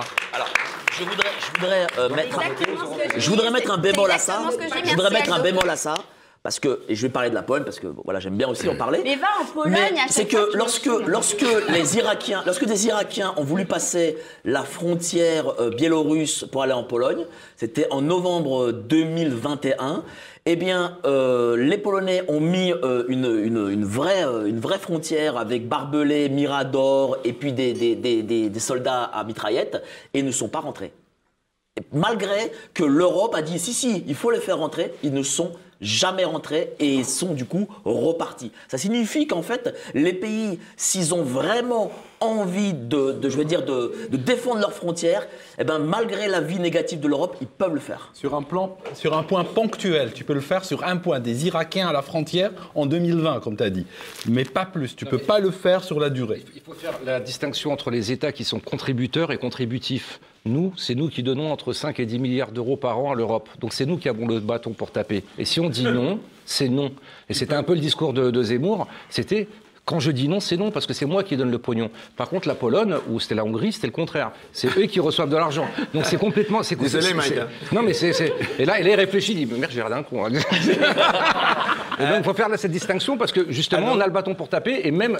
Je me souviens, une personne m'a dit Oui, alors, l'Europe, elle va te mettre des amendes. Ben, je paye pas. Ouais, mais il n'y a rien. Ils n'ont pas d'armée, ils n'ont rien, ils vont rien nous faire. Et puis voilà, si on a vraiment un président euh, qui, qui, qui en a, eh ben, il impose exactement et parce qu'il doit protéger son peuple, c'est-à-dire nous. On a eu, on a eu ce type, on a eu ce type de débat lors du Brexit, de dire bon, on signe des accords de Brexit avec l'Union européenne, quitte à ne pas les respecter. Et par la suite, il s'est avéré que absolument pas possible. On peut devenir un État paria. On peut devenir un État qui respecte pas ses engagements. Et le coût sur le long terme de la parole de cet État sur le plan international est beaucoup plus grave que les amendes qu'on doit payer. Vaut mieux les payer et se taire. Donc, euh, c'est pas possible. Je ne crois pas à ceux qui disent. Hein. L'Europe nous met des amendes tous les jours, hein, donc ça existe déjà. Hein. Donc ça, ça, poserait aucun problème. la Encore une fois, de la France. On parle, on parle, on parle de, de, Thomas, on parle de Lola, on parle de Français qui se font tuer. Et donc un président, il est là pour protéger sa population. Quand on a des OQTF qu'on n'arrive pas à foutre dehors parce que l'Union européenne ou même les, les, les, les pays, les pays voilà, qui, arrivent, écoutez, un président, voilà, ils sont là pour nous protéger. Donc d'abord mes concitoyens et ensuite on verra. Mais moi je peux dire que l'Europe se pliera parce que les deux locomotives, c'est l'Allemagne et la France sans la France, il n'y a plus d'Europe. Donc ils se coucheront. Bon, espérons-le. Espérons-le. On parlait, pour faire écho au premier débat, on parlait des violences sociales et évidemment euh, même physiques que nous avons connues l'an dernier. Est-ce que vous pensez qu'elles peuvent s'atténuer en 2024 ou au contraire euh, s'aggraver? Avec les Jeux Olympiques, euh, je pense qu'on va s'attendre à des, à des vrais. Penses qu'il y a un vrai risque là ah, mais Bien sûr. mais attendez, on n'a on pas réussi. Déjà, il paraît qu'on n'est même pas prêt sur le plan des bah transports. Non, on n'est pas prêt. On n'est pas prêt. Rappelez-vous la finale de Ligue des Champions. Moi, je sais, j'ai un bureau au Stade de France, donc à la finale de Ligue des Champions. Ouais, j'avais, ouais, c'est vrai. On m'a viré depuis. il est partout. Hein. Il, est... Hein. il est à Clichy-sous-Bois, il est à Non, mais j'avais, j'avais euh, parce que j'ai malheureusement fait. Une... J'ai malheureusement fait une vidéo euh, au Stade de France contre Macron et puis euh, on m'a, on m'a du coup résilié mon bail. Mais bon, en tout cas, en tout cas, j'avais. Ça n'avait rien à voir avec un manquement. En tout cas, j'avais à l'époque de la finale de Ligue des Champions et euh, on a vu que ben, la police, les stadiers, tout le monde était dépassé. Imaginez la finale de Ligue des Champions, les gens sont dépassés. Mais imaginez grave, coup, les JO. y avoir un attentat ou pas? Juste Pierre, j'ai un petit scoop, c'est-à-dire que vous savez que les vidéos, euh, normalement on devait avoir toutes les vidéos parce que bon, c'est euh, Darmanin qui a, qui a, merdé encore une fois avec les fameux Anglais, tout ça. Hein. Et donc on a pris quand même les, les supporters. Voilà, exactement. Et on a pris les vidéos des policiers et les, vidéos de la RATP et on les a effacées. Elles ont été effacées assez rapidement. Quel hasard. Moi pour les JO, c'est pas comme une Coupe du Monde. à mon avis, ça va pas super bien se passer, mais ça va quand même passer. Pourquoi? Parce que c'est pas les mêmes populations, c'est-à-dire d'aller voir des gens qui, vont au patinage artistique ou au 110 mètres haies, c'est pas la même populace que, non, attends, euh, c'est en Seine-Saint-Denis, c'est à Aubervilliers, c'est au Stade de France, c'est Saint-Denis, tout autour, tu, euh, ouais, voilà, tout autour, c'est autour de Cité, tout ça. Hein, donc, ce que je veux dire, c'est qu'il n'y a pas de match de. Ah bah, attends, à Marseille, il y a, si, il y a des matchs de foot, mais, bien sûr, il y a du foot. Mais moi, à mon avis. Euh, voilà, ils vont, c'est impossible que ça se passe mal. En tout cas, on, on, fera rendez-vous, mais ça se passe pas mal. On n'a pas intérêt à ce que ça se passe mal parce que euh, si ça se passe mal, s'il y a des trucs, ça va être la porte ouverte à la reconnaissance faciale, encore plus de sécurité, encore plein d'autres trucs, des passes, etc. Donc, mais d'ailleurs, pour euh, Paris, c'est déjà annoncé, c'est prévu. oui, c'est prévu. Donc là, là, si, ça se passe mal, ils auront le bon argument pour nous imposer le crédit social tel qu'on ne le veut pas depuis, depuis trois ans. Mais ce, ce, que, ce, que, je constate quand je regarde le dernier attentat près de, tu en as parlé, près du Vélodrome d'hiver, en fait, c'est quand même, et je dis ça avec beaucoup de respect pour, le, pour la victime, c'est quand même quelque chose qui nous montre que les groupes terroristes n'arrivent pas à s'organiser comme avant. Là, on a quoi? On a un demeuré avec un marteau qui attaque un touriste. Combien de Birakem, oui. On a un couteau ou un marteau ou tout autre ustensile. On a un mort sur un attentat terroriste. Je trouve que le mot terroriste peut être un peu... Hein, parce qu'on on va glorifier aujourd'hui ce qu'on va faire. Il y, a, cet effet de réaction, de faire de la publicité. On a un demeuré, il tue une personne, et puis là, sur toutes les premières pages, et regardez un attentat. Au Royaume-Uni, qu'est-ce qu'on fait de ce genre de choses? Aujourd'hui, c'est relégué à la page 25, et ce parce que comme ça, il n'y a pas d'effet de mimétisme. Ils voient qu'il n'y a aucun impact. Mais ce qui est bien, aujourd'hui, la bonne nouvelle que je peux tirer de là, c'est qu'on n'est plus comme à l'époque du Bataclan où on arrive à avoir des attentats avec des, des bilans horribles parce que ils sont bien organisés, il y a beaucoup d'intervenants sur le sujet. Je suis pas d'accord avec toi, justement. C'est un vrai attentat islamiste. Quand on tue quelqu'un au nom d'Allah Akbar, c'est un attentat islamiste, c'est pour mettre la peur. Et donc, euh, c'est du terrorisme. on n'a pas peur. Je veux dire, un, mort, j'ai pas peur, pardon. Dans une ville de la taille de Paris, ah bah, non, j'ai pas peur. Que, depuis une semaine, hein, ils sont, les gens ne sont pas que, que de vouloir le relayer comme un fait divers, c'est exactement ce qu'il ne faut pas faire, parce que ça veut dire qu'on ferme les yeux et qu'on ne veut pas voir exactement le danger. Donc non, c'est un c'est pas le nom nombre de morts qui fait un attentat terrorisme, euh, terroriste. Pardon. Et il la peur, ce- Oui, voilà. que, voilà, peut- terro- le, le but d'un terroriste, c'est terroriser. En plein moi, cœur je de pense Paris, que, euh, en plein cœur de Paris, d'arriver à tuer une personne, je suis désolé, mais c'est du terrorisme. Terroriser avec une personne, combien de personnes meurent dans, le- dans le tube du métro? Enfin, Combien si de c'était ta personnes fille, tu meurent? réagirais peut-être pas comme ça, non? C'est clair, si à titre personnel, Ah c'est oui. pas la même Oui, chose. Mais, mais on va pas, on va pas leur faire de la publicité, et glorifier ça et dire ah la France a subi un attentat terroriste. Non, il n'y a pas eu d'attentat terroriste. aussi, fait c'est pas les mêmes peines. Enfin, c'est- c'est hyper important de mettre un nom euh, au mal. Je, je comprends ce que tu veux dire, effectivement, quand tu parles de publicité, mais je suis désolée. Pour moi, c'est d'autant plus effrayant que, quand il y a une es cellule. effrayée Pas- non, non, non, non, ça, effrayée. non, ça n'a rien à voir. Je m'explique. Quand il y a une cellule terroriste qui s'organise pour organiser, pour, pour faire, un- un- comment dire, pour, pour commettre un massacre comme ce- celui du, du Bataclan, euh, bah, limite l'État a déjà les yeux sur les différentes cellules qui pourraient passer à l'action. Mais l'État n'a pas les yeux sur les individus. C'est pour ça qu'on a vu euh, à Arras ce docteur, le, le- pardon, l'enseignant qui, qui a été euh, égorgé. Qui a son- Et- allez. et, et le, et le- le- le dernier qui a été tué à Grenelle, là, j'étais à Grenelle ce soir-là, ça aurait pu être moi.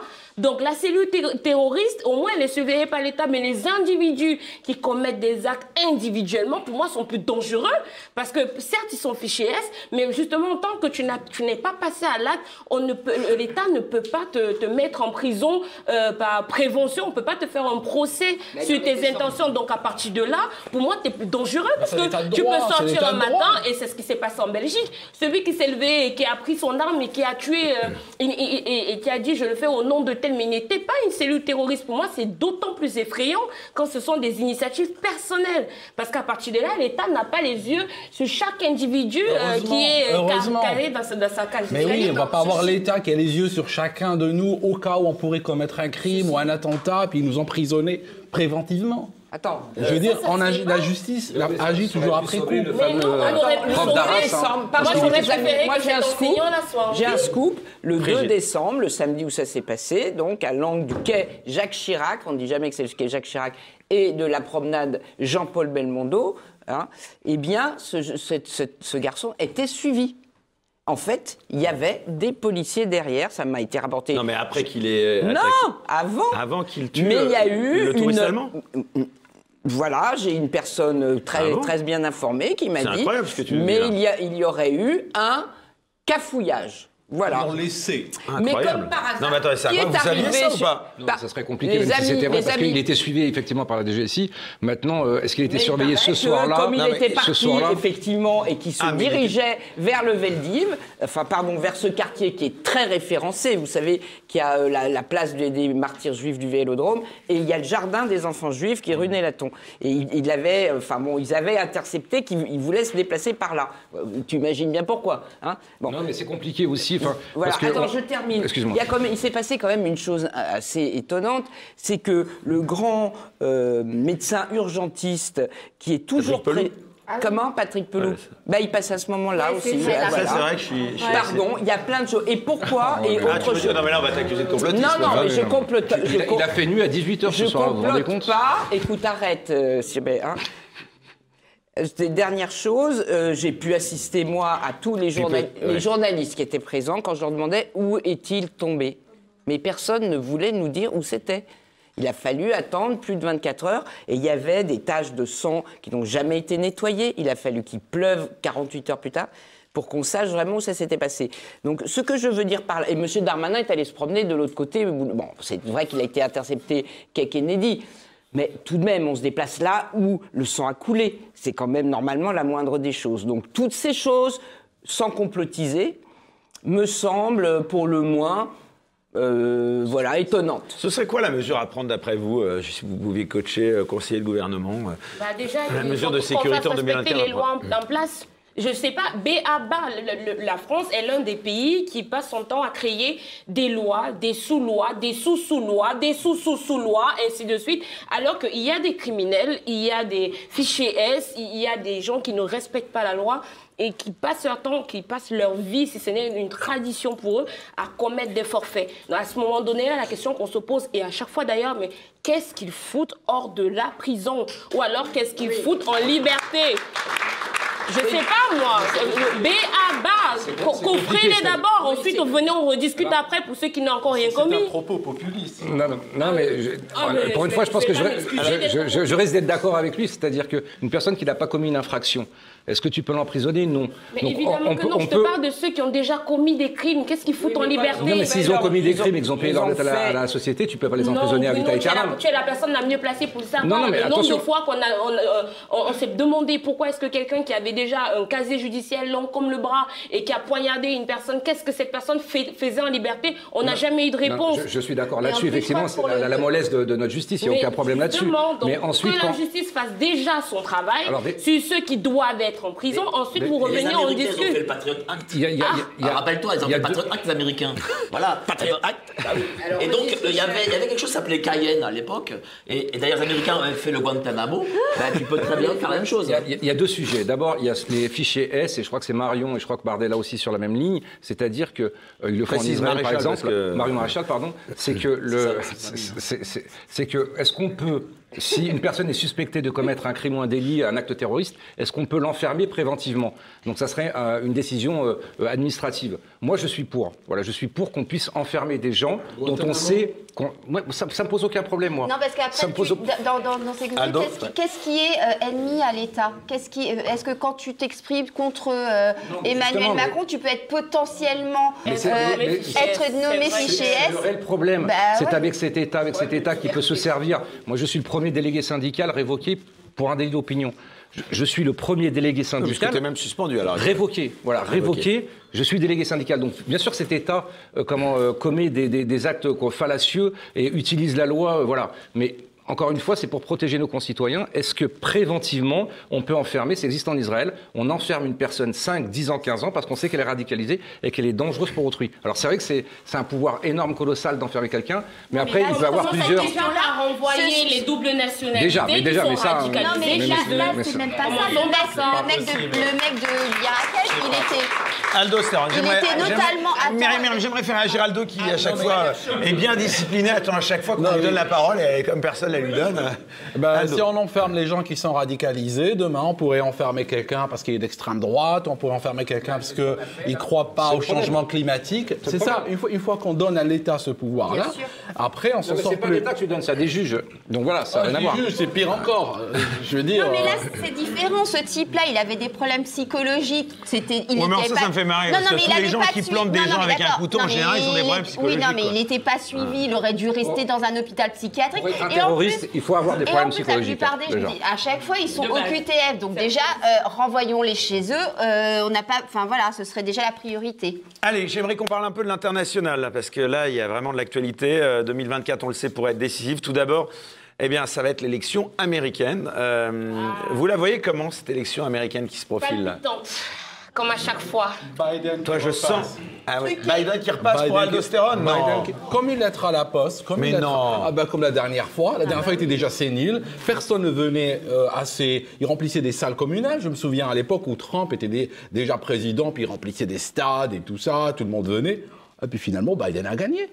Je veux dire, l'État profond Légalement américain. ou pas, d'après Non, toi non, pas légalement. Non, non. Ah, voilà. Je pense que l'État profond maîtrise aujourd'hui euh, les élections. Il y a une capacité de fraude qui est très bien mise en place, bien rodée, qui pourrait ressortir pour les prochaines élections. Donc effectivement, on pourrait voir un Tu as Trump... des preuves de ça ou pas pour, euh, Euh, J'ai pas de preuves, mais il y a beaucoup de, il y a beaucoup d'éléments qui ont été mis en place. Quand par exemple aux États-Unis, on a USPS, son patron, Monsieur DeJoy, qui a demandé à la Poste de détruire des machines, des machines de tri postal. Ils en ont détruit 600 au marteau. Et il a dit qu'il a fait ça pour optimiser le tri postal. Ils ont il a, il, a fallu, il a fallu 20 plaintes venant de 20 États différents contre lui pour qu'il arrête le massacre, mais les machines n'ont pas pu être remises en place. Résultat net, 5 millions de votes, dont certains sont restés pendant 6 semaines dans le circuit postal. On en a trouvé dans des fossés, on en a trouvé dans des terrains vagues, dans des décharges. Surtout le vote électronique. Le jour où on passe au vote électronique, nous, nous policiers, pour, les, pour le syndicat, on, on vote déjà électroniquement. C'est la pure fraude, c'est les pures menaces, parce que on, voilà, donc on, on peut tout voir. Donc, et le vote électronique, c'est aux États-Unis. Mais, c'est mais même donc voilà. sans, parler, sans parler de fraude euh, au, au bulletin, la plus grande fraude, c'est comment un type qui est clairement sénile a-t-il pu recevoir une investiture Je suis désolée, c'est rien, que, rien que ça, c'est une fraude. Même sans rentrer dans des trucs un peu complotistes, etc. Euh, oui, ils ont, ils ont pris, ils ont, ils ont euh, bousillé des, des- des- des machines à vote, etc. Je suis désolée, ce type est sénile. Comment se retrouve-t-il à la tête du pays qui est soi-disant le plus puissant du monde?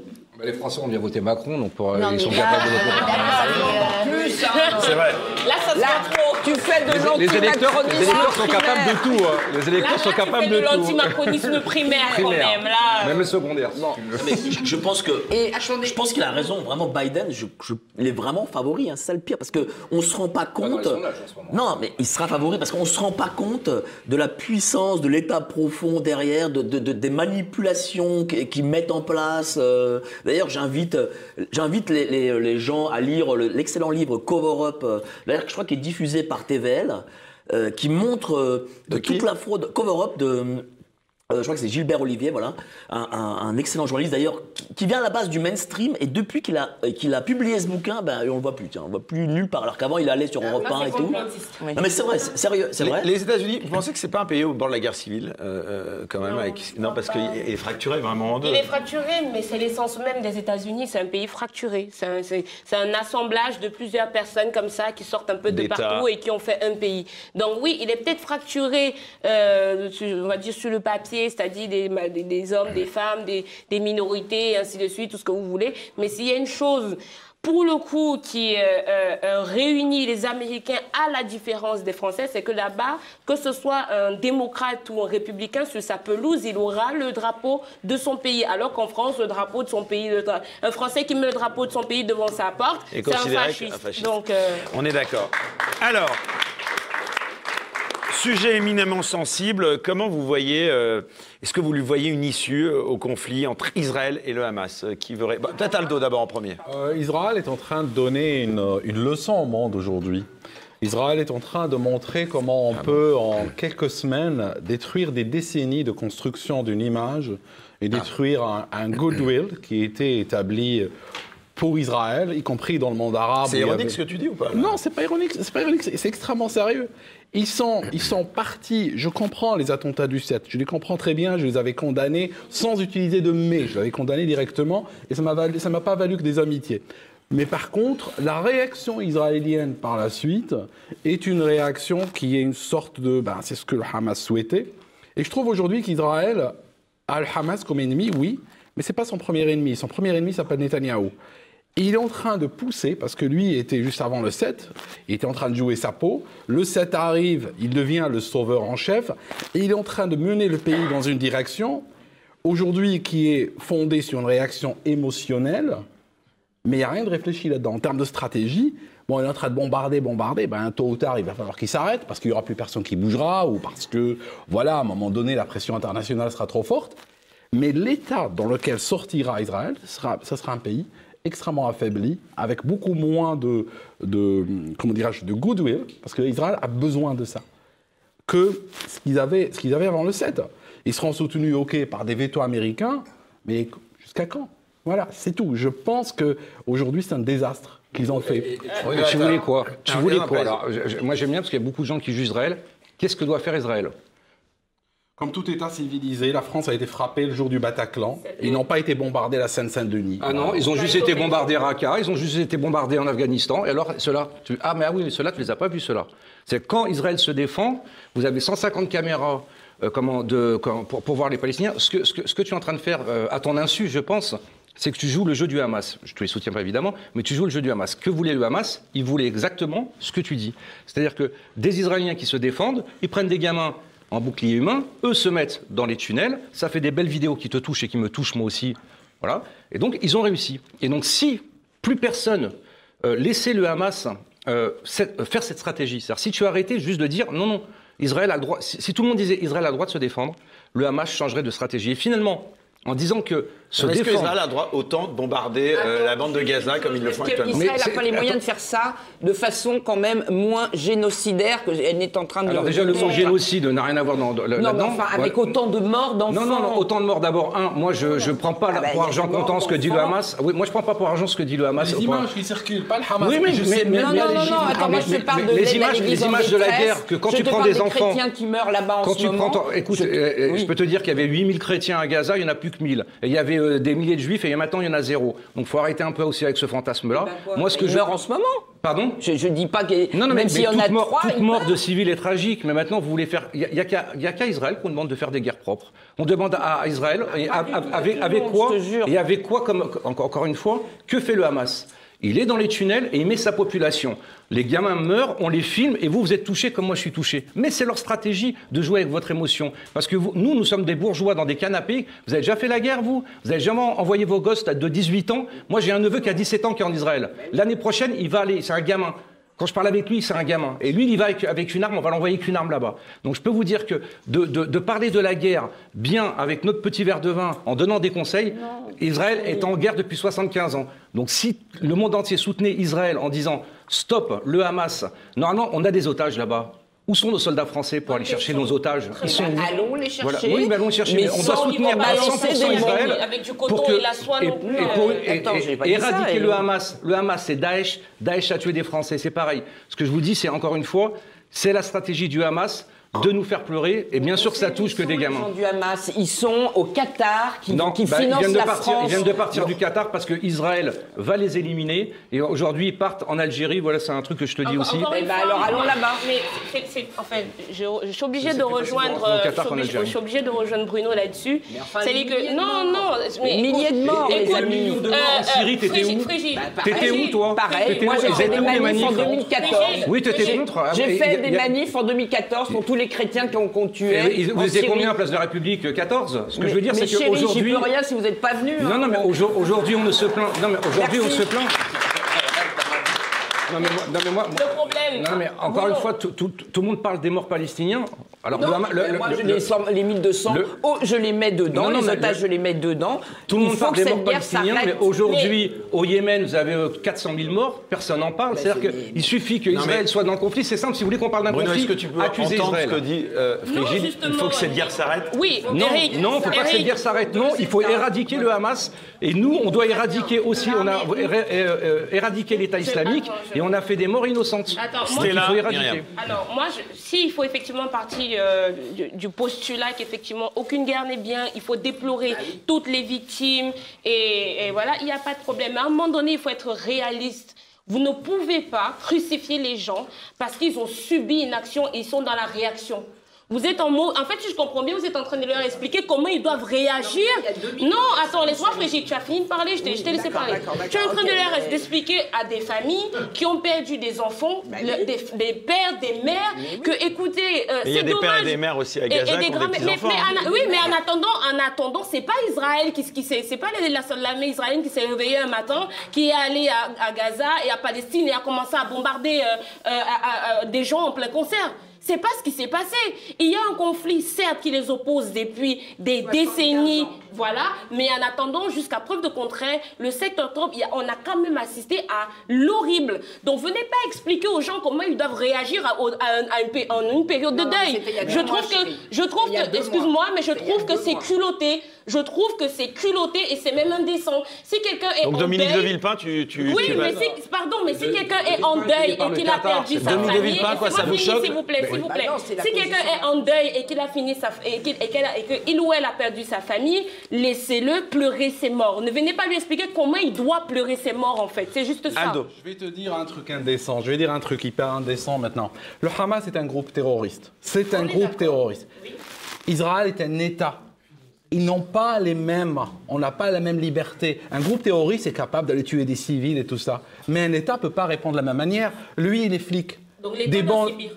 C'est pas qu'il doit subir, mais il a d'autres méthodes. Lui, il est flic. Lesquelles Il ne peut pas utiliser les mêmes méthodes que Lesquelles les bandits. Lesquels Pas bombarder. Alors, lesquels On pourra parler desquels, mais en tout cas, pas bombarder des Non, laisse civils. Aldon, laisse terminer. Pas bombarder des civils en masse, causer Mais des je suis punitions de entièrement mort. d'accord, mais si, le Hamas met des bombes terroristes dans des bâtiments civils, vous faites Est-ce quoi que, est-ce que tu sais ce qui se passe avant un bombardement? Israël demande à tous les civils d'aller dans le sud. Ils, demandent. attends, envoient attends, des non, non, non, ils envoient des SMS à tous les téléphones qui sont à Gaza en disant quittez les lieux, on va bombarder. des téléphones Et, ensuite, ils, ils- ils- comment, ils envoient des tracts sur les, bons, les, endroits qui vont bombarder. Des prospectus. quoi. Oui, ils envoient des prospectus écran arabe en leur disant quittez cette zone, on va bombarder. Donc, ceux qui restent, c'est de leur faute. Ceux qui sont morts, c'est de leur Mais faute. c'est le Hamas qui les met devant. Mais, mais tu viens de le dire à l'instant que ce sont, des, ce sont des animaux, ces gens-là. La vie humaine pour eux n'a pas la- le même. animal, j'ai dit terroriste. Mais c'est à peu près l'équivalent. Donc ce sont des animaux qui utilisent la, ch- la- la- comme chair à canon la propre population. Donc c'est pour ça, encore une fois, je, pense que vous êtes sincère, mais je pense que moi je le vis. Alors c'est sûr que je suis un peu plus euh, chaud. Moi je le vis de l'intérieur. Moi j'y étais euh, le 4 octobre, j'étais là-bas. À trois jours près, j'aurais peut-être subi des attentats. J'ai de la famille qui est là-bas. Et donc d'avoir, et, tu l'as très bien dit, d'a- d'avoir une opinion aussi tranchée en sécurité, vous savez pas ce que c'est que de vivre euh, tout le temps sous, la menace de, d'être éteint. Voilà, Israël pourrait être éteint du jour au lendemain. Et donc, je vous dis. Hamas va pas vous éteindre quand même, faut pas rigoler. Non mais attends, on est encerclé. force Israël, est encerclé de, de- de- de- de- d'islamistes. Tu as le Hezbollah, euh, comment tu, tu as la Syrie, euh, comment tu as le. Mais tu plaisantes ou quoi? Enfin, Israël est en guerre depuis 75 ans. Et de toute façon, tout ce qui arrive en Israël et aujourd'hui arrivera en France. C'est, c'est- un poisson pilote Israël pour la France. Tout ce Alors, qui se passe arrive bientôt à la fin. Je Euh, termine juste pour, pour proposer une autre solution. Est-ce que tu ne crois pas, Bruno, que si on remettait un processus, bon, il va falloir éteindre d'abord, j'espère en 2024, cette guerre, mais la paix fera que les islamistes aussi arrêteront. C'est absolument évident. On a créé Le- une, le monde dit oui, de le monde dit jours oui. On a, va il y a proposer la paix. Myriam Paloma. la paix va sortir Myriam. trois jours. On est en pleine guerre. Moi, malheureusement, j'ai un peu peur que euh, Israël soit tombé dans un piège. Euh, en répondant de, cette façon-là, parce qu'aujourd'hui, le Hamas, comme, toutes les, comme tous les groupuscules terroristes, sont financés par qui? Si on voulait vraiment euh, que euh, Israël puisse euh, vivre sereinement, comme on, leur a, comme on a promis aux Israéliens il y a 75 ans de, de vivre sereinement sur ce territoire, qu'est-ce qui empêcherait les autorités internationales de mettre fin aux terroristes On a laissé l'Afghanistan devenir une république islamique. On finance par derrière les terroristes parce que c'est des mouvements de, de puissance qui permettent aux deux blocs euh, de s'affronter. Et aujourd'hui, il n'y a pas de volonté euh, de, de- de mettre, euh, de ça- le- lutter contre le terrorisme. Ça devrait être la volonté de tous les pays à l'international. Sauf que là, c'est Israël qui y va euh, avec euh, le point levé. Ça ne fait, alors, ils passent évidemment pour les méchants parce qu'ils sont effectivement, comme tu dis, un État et ils, combattent contre un euh, groupe terroriste, mais ça devrait être la communauté internationale qui devrait se battre contre le terrorisme et arrêter et dénoncer tous les pays qui financent ces gens-là. Mais aujourd'hui, Israël est tombé dans le piège. C'est-à-dire qu'aujourd'hui, en faisant ça, Israël fait quoi? Qu'est-ce qu'on Qu'est-ce qu'on fait d'Israël? On fait d'Israël le bourreau, on fait monter l'antisémitisme et euh, euh, on continue sur euh, et, et- et on va limite euh, propager une guerre de religion. Voilà, c'est tout ce qu'on fait. Pas besoin Et- d'Israël pour ça. hein. Je peux te dire que quand tu es juif je- en France, Non, tu ne vis pas pareil quand tu habites à Sarcelles ou quand tu habites à on est Saint-Ouen. d'accord, on est d'accord, mais cette volonté, comme ce- ça. ce- ce- le terrorisme, le, le terrorisme devrait être la lutte de tous. Et c'est pour ça que je te rejoins quand tu dis qu'on devrait tous condamner, etc. Aujourd'hui, c'est les prêtres qui sont égorgés en France. Et puis il Voilà. faudrait, il aussi c'est- c'est pas que des forcer, hein. et il faudrait aussi forcer euh, euh, à qu'il y ait deux États euh, créés euh, dans cette région-là et Alors basta. ça, ça, ça, ça, ça, c'est le truc facile de tout le monde. Alors on fait deux États. Bravo la Palestine, vous avez un État. Ils vont faire quoi 75 ans que Ils vont faire quoi Ils vont faire quoi Alors attends, à votre avis, alors les intellectuels là d'ici, ils vont faire quoi les Palestiniens ils ils vont créer des, des routes, des hôpitaux, des... mais non. Non, mais là, le, le- quoi le jour où la Palestine est un État souverain, la première chose qu'ils vont faire, c'est acheter des bombes et c'est essayer de détruire Israël. Je refuse Vous- de mais oui, procès mais vous comprenez. euh, Vous êtes tous là. Moi, moi, je rêverais qu'il y ait deux États. Je, je rêverais qu'il y ait deux Bah, États. Mais vous voulez Bah faire, voulez faire d'un terroriste. Vous voulez faire d'un terroriste un citoyen, un faire terroriste. euh. Un terroriste, ça se combat. On celui-là. fait pas la paix avec un terroriste. Un terroriste, ça se combat. Et j'irai même plus loin. Ça s'élimine. Allez, on arrive à, allez, malheureusement, et on ne pourra pas, je pense, ce soir, 24. clôturer euh, ce débat. J'aimerais qu'on termine. J'ai un si- cas de filet de la part d'Ignace. On bon, demandé le faire. Bah oui. Mais attends, on n'y est pas encore. Attends, d'abord dans l'ordre, Bah, j'aimerais très vite, mais archi rapidement, vous avez tous 15 secondes pour me donner un mot euh, positif de, si c'est possible, de, de bon vœu euh, pour 2024 euh, aux Français. Allez, Frigide. Revenir chez vous. Voilà. Ah bah moi c'est clair. Allez, c'est là. Vive la France. Myriam, Euh, démocratie. Bruno. Euh, être réintégré dans la police pour emmerder Darmanin. Allez, là on t'applaudit. Mike Malgré tout, on va réussir. et Aldo, l'appel de Londres. Tant qu'il y a de la vie, il y a de l'espoir. Voilà, bah on applaudit. Alors, avant de terminer, j'aimerais comme d'habitude qu'on monte les derniers dessins euh, d'Ignace, voilà, pour terminer quand même sur une note aussi un peu drôle. Tout d'abord, guerre, crise, profitons de la joie de Noël, paix sur terre aux hommes, de bonne volonté, c'est joli. Aldostérone pronostique la réélection de Biden, l'État profond aime les présidents séniles, c'est pour toi Aldo. JO de Paris 2024, Darmanin se dit prêt, les supporters anglais n'ont qu'à bien se tenir. Joli. Oh là, je pense que c'est pour Myriam celui-là. Je devine que c'est Pierre Palmade.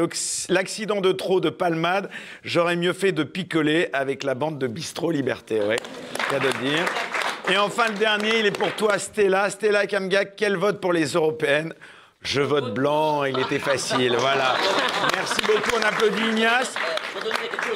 On m'a demandé de le faire, Alors. donc je le fais. C'est Ignace qui m'a demandé. Voilà, le dessin Ah, d'Ignace qui j'ai droit, moi aussi. Voilà, bah oui, bah oui, il faut quand même que tu sois un peu. euh, Ah, énorme. Alors, Regarde. encore plus de bistrot et de liberté pour, pour 2024. Voilà, Eh ben, vive la loi, vive le roi. Bah, ça c'est bravo. Ouais. Bravo, alors là, Non. ça c'est très Ah bien. oui, c'est toi, le roi, d'accord. Ouais, bah oui, c'est moi. Non aux nouvelles régions et aux injections. Ça, c'est euh, c'est Aldo et Myriam, d'accord Vive la France. Ah bah, il avait Voilà, anticipé, incroyable. Et euh, jalons aux enfants de la patrie. voilà, bien. magnifique. Jalon Et donc, euh, vraiment... Nous J'étais préposé. Alors j'étais préposé au dernier message, hein, donc euh, je le fais de la part d'Ignace. Voilà, si vous voulez bien commencer l'année, voilà, un portrait d'Ignace, une caricature, et ben vous allez sur Donnez, son donnez. site. Ouais, et Dieu vous le rendra. Dieu vous le rendra. Oh, regarde Allez ta donc- caméra, regarde ta caméra, elle est là. C'est où, c'est où, c'est là Voilà. Donc allez sur le site designas.com, voilà, euh, et soutenez un, un- un dessinateur euh, patriote, hors pair, magnifique, qui a vraiment le bon mot essentiellement. Il faut le soutenir, designas.com, et moi je le soutiendrai, tiens. Bon, allez, on t'applaudit. Allez, avant de se quitter, j'aimerais tous qu'on applaudisse bien fort parce que c'est une grosse équipe quand même derrière et on les voit pas, ils sont dans l'ombre. J'aimerais donc qu'on les applaudisse tous un par un. Tout d'abord, Raphaël à la réalisation. Merci Raphaël. Pierre au son. Mathilde au cadrage.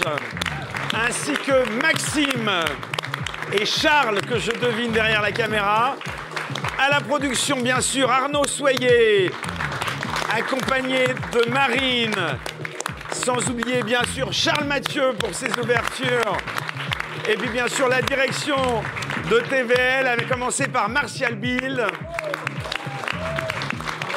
Et toute son équipe emmenée par euh, un cher euh, monsieur Milo. Voilà. On l'applaudit bien fort. Et j'aimerais le plus gros, ce serait pour le public. Le public est derrière. Je n'oublie pas, moi j'aime bien les gens qui ont une parole, qu'on va tous débarquer dans ton bar, hein, puisque tu nous as tous invités. Avec Très plaisir. payé. Avec plaisir. Merci beaucoup, c'était un plaisir en tout cas de vous avoir pour ces fêtes de fin d'année. On se retrouve donc l'année prochaine pour une nouvelle saison, en tout cas un nouveau numéro de Bistro Liberté avec plein de surprises encore. Passez, si cela est possible, tous de bonnes fêtes. On pense évidemment à tous ceux qui sont isolés, alors on fait cette émission. Et puis en espérant en effet qu'il y ait de meilleures choses en 2024. Bonne soirée à tous, à l'année prochaine. Bye bye.